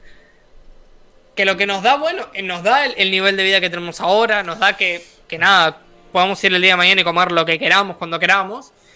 Pero bueno, este, tiene- este generar siempre va a contaminar. Eso tiene un coste y no somos conscientes de ello y porque no nos han enseñado a, a ver ese coste real de vida, de, con- de contaminantes, etcétera. El tema del veganismo, pues ha dejado claro que las grandes plantaciones o los grandes cultivos también son, también son perjudiciales. Y en definitiva, el problema es el, el, el- el al que vamos, ¿no? A la frase de siempre que repetimos de Matrix, ¿no? Cuando dice el agente Smith que el ser humano es, es como un virus, ¿no? Somos el, el virus del planeta, realmente. Hagamos lo que hagamos, es que no va a haber nada que sea totalmente sostenible, a no ser que obviamente vivamos pues en una cueva y comamos lo que necesitamos comer. O sea, O seamos menos personas en el planeta. claro, Es que, es que es eso, o sea, el ser humano, siempre lo que, lo que hagamos, y más a, a lo- eso, repito, a los niveles de vida que tenemos ahora, porque a lo mejor en la Edad Media no contaminábamos tanto, pero a lo mejor en la Edad Media moríamos con 15 años. o sea, es como también hay que renunciar a un montón de cosas a las que yo por lo menos, yo no estoy dispuesto a renunciar a ese montón de cosas. Entonces, yo qué sé, para mí es es algo a pagar por lo que vamos a hacer. Y bueno, y nos vamos a destruir a nosotros mismos y nos vamos a destruir. Yo tengo un punto de vista en que vamos a... Sobramos. La naturaleza se va a recuperar de nosotros. y de es Cyberpunk más, que sobramos los pobres, dice Cyberpunk. pero eso, eh, la, la, eh, han visto la naturaleza que está creciendo en la, en la planta nuclear de Chernóbil, está Sí. creciendo naturaleza. ¿Qué O sea, pasó? nos vamos nosotros y, no- y el planeta vuelve. Pero Emi, ¿qué pasó Ahora, cuando, claro, qué pasó cuando el confinamiento eh, aquí en, en España empezaron a haber animales salvajes en, en plena, en pleno centro de Madrid? Volvieron los tiburones a las costas de Bolivia, por ejemplo. Se está reactivando el mar. Mira, Pero- sí, es que ade- además es súper curioso lo del mar. El otro día estábamos viendo un canal de YouTube, eh, el canal de YouTube de, Nieves, de José, Man- José Manuel Nieves, Muy que bueno. es un periodista del periódico ABC de aquí de España, que se dedica a ciencia. ¿Mm? Entonces eh, nos estaba hablando un poco de, de cómo va a terminar la especie. Se remontaba a las extinciones previas. Y de la última extinción, para que os hagáis una idea, quedaron como 2.000 individuos de la raza humana. 2.000, que son poquísimos. Y eh, te decía que cuando explotó, explotó un volcán, se nubló todo el cielo y se quedó el cielo así durante años y años. Entonces te contaban que claro que las plantas y los animales empezaron a morir y de qué se alimentaba el hombre, cómo logró sobrevivir, y dice, pues iban por- eh, circundando los continentes por la costa y se alimentaban de marisco. Marisco. Y gracias al marisco sobrevivieron. Escuchad, escuchad estas palabras, chicos. Escuchad. Un momento. ¿Qué está ocurriendo? ¿Qué está pasando? Quisiera Se vienen cosas. decirte una revelación. Ay Dios, que está, está, en, está en español neutro. Pero quisiera decirte. A, a Emi no creo que le importe. ¡Uy! Un anuncio. Vamos, venga, viva. Ahora, ahora sí, ahora sí. Perdonad, eh. Bueno, hemos estado hablando de esto antes, del castellano, del español neutro. Quisiera compartir una revelación que he tenido desde que estoy aquí. Esta me sobrevino cuando intenté clasificar su especie. Verá, me di cuenta de que en realidad no son mamíferos. Todos los mamíferos de este planeta desarrollan instintivamente un lógico equilibrio con el hábitat natural que les rodea, pero los humanos no lo hacen. se trasladan a una zona y se multiplican. Y siguen multiplicándose hasta que todos los recursos naturales se agotan. Así que el único modo de sobrevivir es extendiéndose hasta otra zona.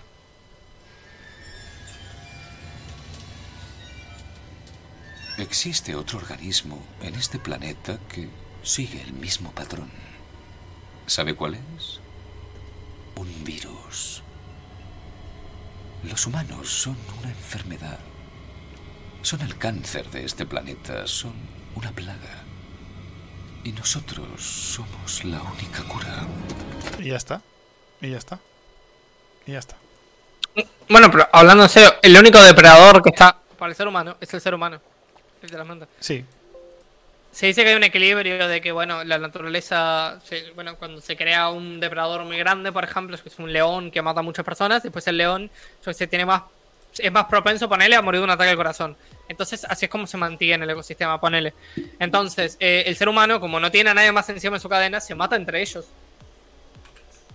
Y bueno, y lo, y lo, que, está, y lo que pasa en China también es, es cierto, de Sí. que no somos conscientes, porque yo soy el primero que no, no es consciente cuánta gente hay en China. O sea, no somos conscientes. No somos conscientes de la cantidad in- ingente de Si se gente que hay moviesen en todos China. a la vez, O sea, dicen, no dicen que se saldría la Tierra de su eje. Eso, eso comentan. Si se moviesen todos los chinos a la vez. Si saltasen. ¿En serio? No, si se movieran, si, si fueran de, de- de- China. No, no, de así, China a otra parte del mundo, la Tierra se saldría de la. Ah. O sea, to- todos a la vez yéndose a, yo que sé, a Europa o a. Muy heavy, muy heavy el tema. Bueno, pero es, es eso. Por ejemplo, en, en los consumos lo vemos. Los chinos consumen muchísimo más que Sí. Ponerle Estados Unidos y América Latina juntos igual. ¿eh? Porque No- son la clase importa. media emergente. Ellos llevan eh, varios años siendo la clase media emergente y se les está vendiendo un modelo de vida capitalista, eh, como el que tú hablabas, de comodidad. Y es acojonante porque es que además en China, un coche eléctrico de marca china, de, ga- de gam- de gama, de gama baja, un coche para la ciudad, que lo hemos estado viendo en varios vídeos en YouTube, en un canal que seguimos, te puede costar 8.000 euros. Ya está. 8.000 euros. Entonces con un, con un- ya, ya puedes hacer el cambio. Porque producen en su propio, en su propio país y porque Es que tienen... a, a pequeña escala en el comercio de aquí de España lo pue- puedes ver una similitud con lo que pasa en China, porque en China eran eh, un pueblo muy rural, empezaron a industrializarse, a trabajar, trabajar, trabajar, trabajar para generar, generar, generar, hasta volverse, hasta inyectarse a ellos mismos y por ende al resto del mundo el capitalismo, es el consumo rápido, por eso los chinos ponen tiendas de, de todo a 100 o de todo a un euro o de todo a un dólar, como sea. Y, y yo me he fijado que en España, al principio, pues eso, empezaban a poner sus tiendas. Y ha llegado un punto, porque al principio solo la llevaban ellos, eran tiendas familia- familiares, y ha llegado un punto en el que ahora contratan a personas de otras nacionalidades. Ya, O sea, para Sí. ellos trabajan otras personas que no son chinas. Sí. Ellos son los jefes y contra- pueden contratar a, españoles o a latinos, Sobre todo. rumanos, hay de todo eh, en esas tiendas. Y- Y pasan hasta en los restaurantes chinos. Sí. Ahora los repartidores so- no son chinos. Eso hemos también hablado de los llama, repartidores. llama mucho la atención. Entonces, es como que está pasando un poco lo mismo en, en China. Eh, eh, han ido subiendo su estatus a través de trabajo, trabajo, trabajo, hasta crearse un comunismo capitalista extraño que ya es que roza a veces la locura, que porque yo he llegado a ver que venden llaveros con tortugas vivas, plastificadas, dentro de agua, y la tortuga está viva y dices, pero ¿cómo has llegado a ese nivel de consumismo absurdo con una vida? Que bueno, vale, sí, son un pueblo que se come a los perros, pero... eh, No, sí, lo, lo que, Y tú también lo que pasa en China es que tenés, tenés de la mano una, una dictadura y un y el bueno y para afuera el capitalismo más extremo que hay. Y, por eso- y se mantienen ahí, y bueno, y se mantienen con Hong Kong y todos esos esos lugares que son extremadamente mega capitalistas. y son como- Pero. Yo qué sé, es que entiendo, o sea, yo entiendo esto del consumo y todo esto de que está mal, pero de última, es el mejor momento en el que hemos vivido los seres humanos. Sí, no sé, el mejor y el la que- peor. Pero, y el más corto, porque ha Claro. sido cortísimo. el peor y el mejor, Emi. Ya verás. Es que, pero, claro, pero yo me refiero a mejor, en el que tenemos mejor calidad de vida, con Sí. hospitales, con nuevas Sí. tecnologías, con un montón de cosas. Entonces yo no sé, yo a mí, yo siempre lo digo, yo no renunciaría a esto, aunque sea por contaminar menos. Y yo soy honesto, yo no traigo un hijo al mundo porque sé que no voy a cuidarlo. Porque sé que yo voy a vivir con las comodidades que vivo, he vivido hasta ahora. Quieres Pero vivir eso soy así. yo. Sí, sí, sí. Claro, yo quiero vivir con las comodidades pero- que tengo pero- hasta pero hay mucha gente así, o sea, eh, y creo que es una ideología cada vez más, más eh, asentada en la sociedad. O sea, es así. Es Lo- que tampoco, es que si por ejemplo, imagínate que yo dejo de consumir lo que yo consumo ahora, ¿realmente haría un cambio? ¿Realmente voy a hacer un cambio? ¿Realmente va a cambiar algo? Solo Si tú todo no. el mundo pensase así, sí. Sí. Es que si todo el mundo pensase así, por ejemplo, que, que quisiera... Es que yo creo que el mundo tiene tendencia a ahorrar, pero no vamos a ahorrar lo suficiente para hacer un, un cambio realmente recesivo contra lo que está pasando.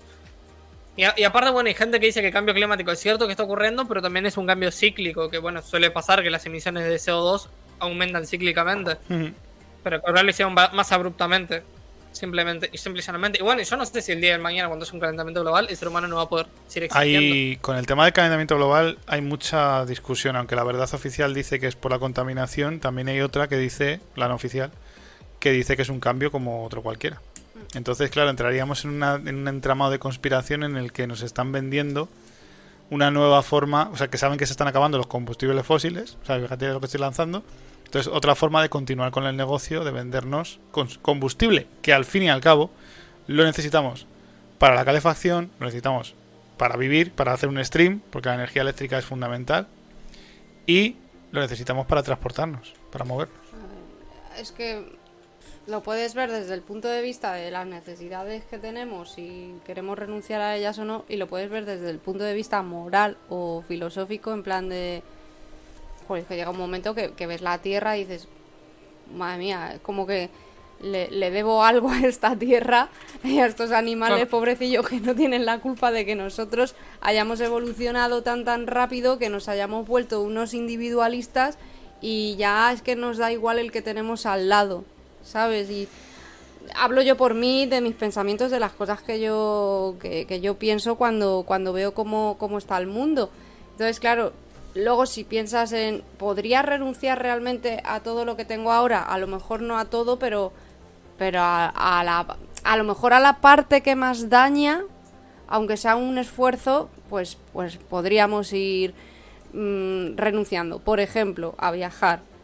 A, a todos nos, yo creo que a la gran mayoría de la gente nos encanta vi- viajar, pero claro, tienes que decir, pues fuera los aviones, eh, solamente utilizar transportes mm, para, yo qué sé, o, o bien para, para que siga existiendo el libre mercado o renunciar también a, a ese mercado y vivir con lo que tiene cada país. Habría que plantearse ese tipo de cosas y si realmente se podría hacer. Se está- Claro, lo que pasa es que, por ejemplo, si hacemos un vivir con lo que tiene cada país, pongamos, por ejemplo, que sé, medidas proteccionistas, y lo que yo veo de medidas proteccionistas al lado mío es cruzar un río, y hay gente que se está planteando comer polenta, que es básicamente, bueno, como ya se lo decía Iván, que es eh, harina hervida en vez de comer carne. Pero porque no pueden comprar asado. Entonces, claro, es, es, es- es también lo otro que me choca, que eh, hay cosas a las que siento que no podemos re- renunciar por el simple hecho de que ya por la cantidad de gente que tenemos y eso, es gente que va a, a morirse de, de hambre o va a sufrir un montón de cosas que no se debería sufrir. Es que claro, es un tema, es un tema complicado, porque tenés el punto de vista moral, que si moralmente no está tan bien, pero ¿qué hacemos si no? Que, que- Eh, es, es el final, o sea, mejor dicho, es el principio de la película de Wally de Pixar, que lo, que lo ilustra. Al final el consumismo pues nos acabará nos acabará sobrepasando porque no podemos no vamos a ser capaces de dejar de consumir. Cambiaremos el modelo, pondremos pajitas de, de papel o no las pondremos. Pondremos cubiertos de o madera. eso, o seguir así hasta que nos extingamos. Pues eso, la película de Wally. Mira, ayer Claro. empezamos a ver un capítulo de, de Expediente X. Hoy. Hoy, es verdad. Y el inicio estaba muy bien porque te empieza a hablar un poco de. desde el inicio de la vida, de las plantas, de los seres unicelulares. de- y, y de repente empieza a nombrar las extinciones. En la primera extinción desaparecieron, desapareció esto, pero luego llegaron los dinosaurios, se los volvieron a extinguir. Llegaron, llegó el Homo erectus, tacatá, el Homo sapiens, volvimos a desaparecer. Y llega un momento que dice: actualmente somos 5.000 millones de personas en el mundo. Y, y me, qued- y miro a Iván y digo, y actualmente somos 7.000. 7000, la serie es antigua. 7000. Eh, hace unos meses nos vimos un documental que eh, el narrador te decía que cuando él era joven, pues vamos a decir que era del 1923 este, este individuo, creo, ya es un tipo ya muy, muy, muy mayor, pues te decía que, que en esa época había 4.000 millones de personas. 4.000, dice. Entonces, en cuanto se empezó a industrializar todo, muchísimo ya, es, yo creo que eh, sería el inicio del capitalismo a, a nivel global. Dice, ahí ya fue cuando todo el mundo se estabiliza y empieza a, reproducirse aún más, porque si tú tienes medios vas a tener más hijos. Ahora que estamos eh, viviendo todo lo contrario, ahora cada vez hay más gente que dice, yo no pienso traer un hijo a este mundo. Mira cómo está, de qué va a vivir, o sea, qué va a pasar en un futuro. Claro. Es como mm, que nosotros mismos como raza nos damos, nos damos cuenta, ¿no? De, de que deberíamos parar, pero es que las plagas de, animales, por ejemplo, no se dan cuenta de que son plaga y, tiene- y tienen que parar. Que ha pasado a veces que han entrado eh, no sé qué tipo de animales en Australia y se ha creado una plaga y los han tenido que exterminar. Pues con los humanos pasa lo mismo. O sea, eh, siempre vamos a tener el instinto de, de reproducirnos para que la raza siga ahí, pero es como que no tenemos el instinto de parar y nos está surgiendo ahora, yo creo. No sé si es porque están poniendo de moda ciertas cosas para que la gente se dé cuenta de que de- tenemos que parar de reproducirnos porque se va el planeta a colapsar, o realmente nos surge de dentro el coger y decir, para, para porque ya no da para más. Nos ha lanzado una pregunta importante, Mr. Gato. Dice, una pregunta para los tres. ¿Cómo definiríais vuestra manera de pensar o ideológica? Sofista. No sé. Eh, a ver, yo. Las etiquetas. Las, et- las etiquetas, etiquetas, el mundo de etiquetas. Em, yo si me tuviera que poner en un lugar así del espectro político e ideológico y eh, sería un, un mini arquista. Mi- mini arquista. Mini arquista. Mini arquista. Bien. Que básicamente son la gente que es eh, por un liberalismo pero con un estado muy reducido. Pero un estado al fin y al cabo. ¿Y tú, Isma? Yo es que ha llegado un punto en el que, como yo, lo que yo pienso realmente es que somos ya tantas, tantas personas. O sea, ya, ya la convivencia es difícil de por sí, incluso en pareja o con hijos, en familia, ya es difícil de por sí, eh, extrapolada mm, ya con tus vecinos mm, propiamente dichos, entras en guerra y cuantos más seamos, mm, más nos vamos a, a, a met- a meter en, en problemas, ¿no? Entonces, yo es que la ideología que tengo es una ideología bastante propia, no, no me caso con, ningún político, ningún típico tipo de política en concreto, y lo que yo pienso es que deberíamos evolucionar un poquito más a nivel moral para tener un poco más de inteligencia emocional y poder gestionar, o sea, si evolucionamos a nivel moral y emocional, creo que todo lo demás va a ser más fácil, porque vamos a aprender a ayudarnos un poco más, a gestionarnos de una manera más sabia. Creo, creo que debería ir por ahí el asunto y, y poder estar de acuerdo de una manera más, más colectiva, para un bien común. O sea, que tú puedas seguir siendo tú como individuo, que no te quiten tu identidad ni, ni propia, ni de raza, ni de cultura, pero a la vez pensar un poquito en todos los demás para poder ir avanzando, porque creo que una sociedad que no está unida nunca va a llegar, por ejemplo, a tener una carrera espacial importante donde podría aprovechar fuentes energéticas de otros planetas, eh, etcétera. Gran melón, abierto Isma. Claro. Yo ahí, ahí por ejemplo, en, en contraposición, yo más que en, en- en la moralidad, yo por ejemplo creo mucho en, la- en algo que se llama, de forma de pensar, que se llama la virtud del egoísmo. Yo creo mucho en la virtud del egoísmo. Creo que siendo egoístas eh, enfocándolo de una buena manera, claramente, eh, se puede llegar, podemos llegar a evolucionar, por ejemplo, si, si en mi egoísmo, ¿no? Para yo serme más multimillonario, eh, la manera de hacerlo sea, por ejemplo, generando una empresa y generando, Empleo. yo qué sé, el mejor consumo, para la persona que consume, el mejor eh, producto al mejor precio. Entonces, así vamos ayudándonos mutuamente, pero simplemente por el hecho de buscar lo mejor para nosotros. Pero claro, eso es. ¿Eso qué pasa? Tiene un problema. Que como estamos ahora, un, un político busca en su virtud del egoísmo hacerse más rico a él y nos roba a todos. Y, y bueno, Pero, está, pero ganó. es que aunque no quiera. No tiene que ofrecer Emi, nada. Aunque es que no, más, aunque que no quiera. más que egoísmo habría que hablar un poco de, de amor propio. Si no, Tú, si no miras por ti, mm, malamente vas a mirar por el que tienes al lado. Entonces, el trabajo empieza por uno mismo. tú cuando vas a, tú cuando estudias, te preparas y vas a un sitio a trabajar, de repente te das cuenta de que sí, se aplica lo que has estudiado, pero se trabaja de una manera. Te vas a otro sitio, se trabaja de otra forma. Entonces, los políticos cuando entran en ese mundo de la política, por muchas buenas intenciones que tengan, que yo no dudo, no quiero dudar de que las tienen, en muchos casos, se contaminan del ambiente laboral en el que están. Por eso cuando pregunta Mr. Gato, que sé que es anarcosindicalista, anar- no, anarquista, anarco... No me acuerdo. Anarquista algo eres, no me acuerdo exactamente. Es anarquista tirando a, a- a este tipo de ideologías de, de izquierda que, que- que las que yo, con las que yo me he casado durante muchos años.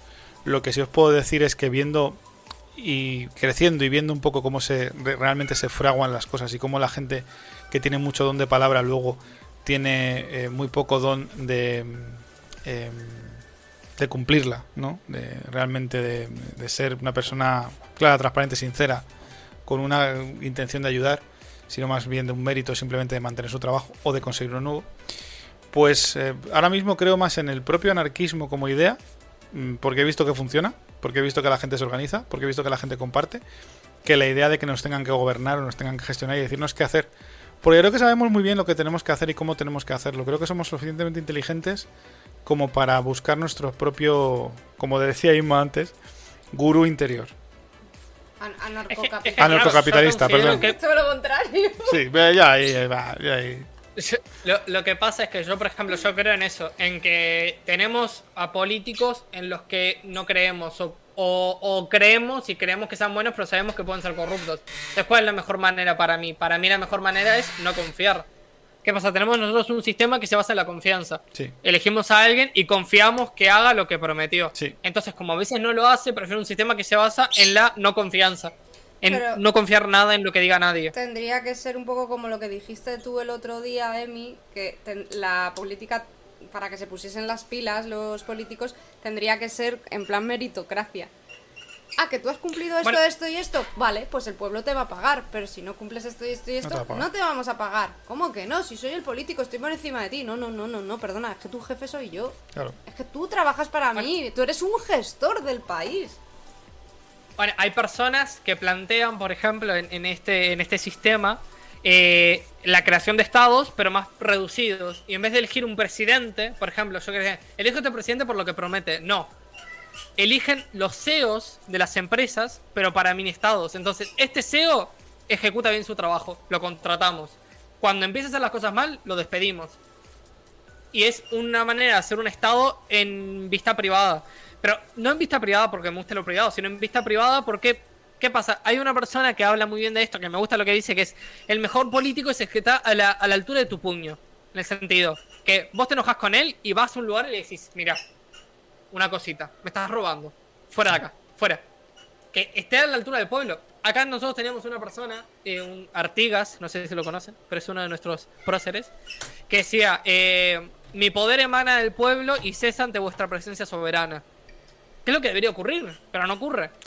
El poder del político viene del pueblo y debe cesar ante el pueblo. Cuando el pueblo dice basta, el político se tiene que ir. Pero no, Debería. están cuatro años más. La misma palabra político viene de polis, además. De ciudadano, ¿no? Claro. De ciudad. Pero no. Pero, pero, pero por eso creo que al fin, o sea, siempre todos, y eh, hablando de esto de las ideologías, tengamos la ideología que tengamos, tengamos lo que, lo que sea que tengamos. Creo que ta- cada persona en su individualidad, y no hablo de la gente que hace política en esto y no la gente que vende cosas con esto, Mm. todos buscamos un bien al fin y al cabo. Buscamos que a la sociedad le vaya lo mejor Por eso te, he- te he dicho, Emi, que, que eso se ve en las sociedades pequeñas, en los pueblos pequeños, en las comunidades pequeñas, cuando todo el mundo tiene, tiene que colaborar con todo el mundo. Pues si tienes un panadero, tienes un carnicero y uno es de izquierda, otro de derecha, otro de centro, pero es que a ti te da igual, es que a ti te tienen que, te tienen que ayudar. O tiene que venir un técnico de la caldera, o tienes que. O, o al revés, tú, tú eres empresario y tienes que vender a todo el mundo con sus diferentes ideas. Nos han, nos han dividido y, Y lo- y y con intención ves- de dividirnos, es que además. la- y la cosa es eh, que lo ves siempre en comunidades pequeñas, en pueblos. La gente de pueblo es eh, a veces es como muy abierta, porque Mm. yo recuerdo cuando yo iba, iba a los scouts, hacíamos una cosa que se llamaba irse de raid. Claro, que, es un poco como en Twitch, ¿no? El ra- la, la raid, ¿no? Pues en los scouts, eh, irse de raid era que te cogías pues tres, cuatro personas y te decían los monitores, te tienes que ir a este pueblo con esta comida, vais a acampar una noche y luego vais a volver al campamento base. Vosotros solos. Venga, vale. Pues llegamos a un pueblo y, nos, y no teníamos tomate para hacernos una pasta que no que- nos queríamos hacer ahí con nuestro camping gas. Y mientras calentábamos, íbamos a empezar a calentar el agua y fuimos a la casa del alcalde a preguntarle, aparte, si nos, aparte de que si nos podían dejar un poquito de tomate, dónde podíamos dormir esa noche, que si podíamos dormir en el soportal de, de la iglesia del pueblo que estaba abandonada. Y bueno, en lugar de darnos tomate frito, nos invitaron a comer a los cuatro que éramos. Unas lentejas buenísimas, unos filetes, un- nos dieron un perolo de, de- de fruta al Claro. final. Los pueblos. Y una de mis de las compañeras decía, jo, pobrecillo, vamos a hacer algo en agradecimiento porque nos han dado una comida buenísima.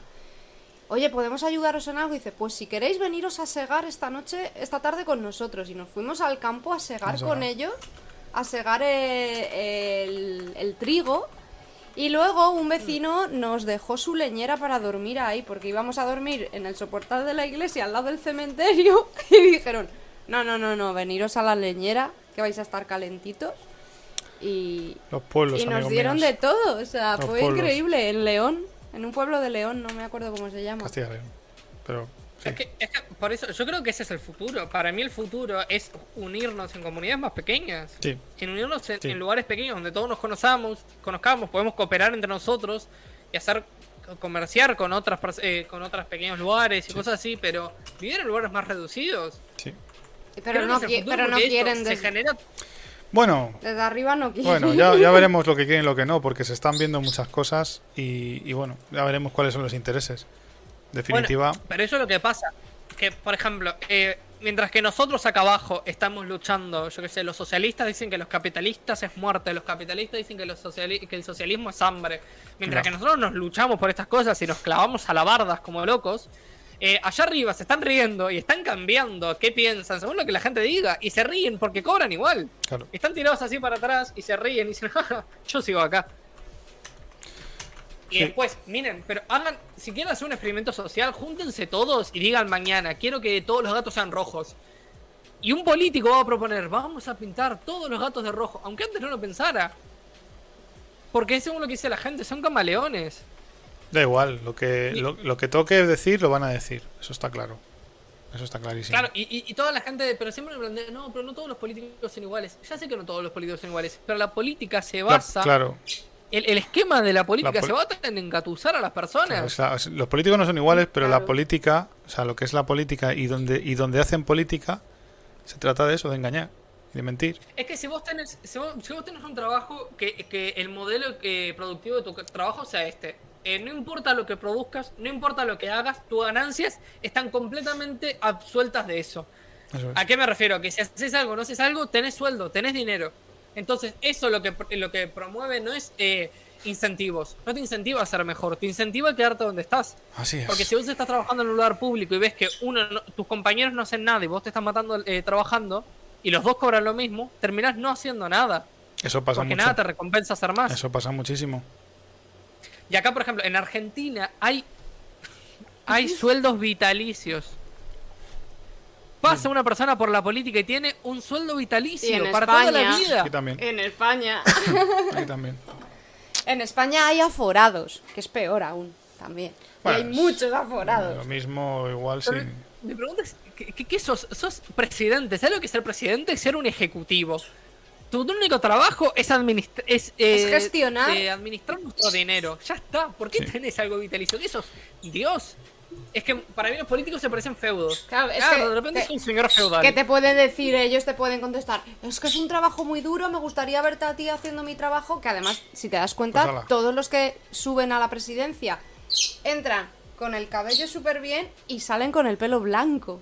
Y arrugas. Todas las canas, bueno, Obama le empezaron a salir canas Bueno. Obama entró siendo blanco. No, pero. Obama. No, pero digo, sí. Eh, Salió negro. Miren mi. Claro, salió negro. Pero mi. Negrito. mi- mi Pero, pero aún así, es que es eso. eh, a ver, me gustaría verte a ti gestionar mi. Sala. el país, tal, pero, jolín, a- a- y toda la gente que gestiona empresas, que bueno, no es un país, pero pero, mi padre- cada uno tiene mi su padre estrés. trabaja. Trabaja de pe a pa. Se levanta a las 7 de la mañana y hasta las 9 de la noche. Se está partiendo el lomo trabajando de radiólogo en, en- en un, en un centro de salud. ¿Entendés? Y cobra lo que cobra por trabajar esas 12 horas. Y después cuando se jubila, se jubila con miserias. Ah. Y mi padre no vio a su familia formarse. ¿Entienden? Mi padre estuvo ausente de ver a su familia formarse para mantenerla económicamente. Y me está diciendo que un político que estuvo cuatro años con un poco de estrés agarra y se puede tener un sueldo vitalicio. Y sin hacer guardias. Y sin Claro. Bueno, chicos, vamos a ir despidiendo, que tenemos que cenar y son las 11 de la noche, Isma. tenemos que cenar algo. Como Cada siempre- vez terminamos más tarde. Sí, cada vez terminamos tarde. Esto, esto es un desastre. Eh, muchas gracias, Emi, como siempre. Eh, ha sido muy interesante. Podemos estar aquí hablando largo y tendido. Y te toca hoy despedir a ti. Ah, me toca despedir a mí. Bueno, qué bonito. Es que no tenía nada preparado. Da igual.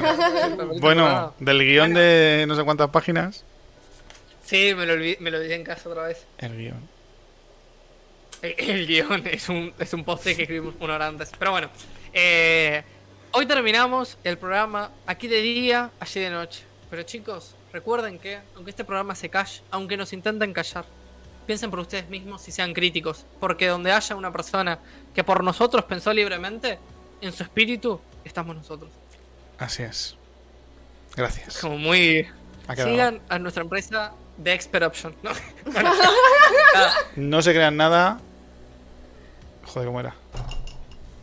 Investíguenlo todo. no se quedan nada, duden de todo. ¿Dónde todo? Hasta pronto. Hasta pronto. Hasta muy pronto. Bye. Activa la campanita. Suscríbanse. Suscríbanse. Allí de noche, aquí de día. Aquí de día, allí de noche. Un programa para culos inquietos. Síguenos en Twitch.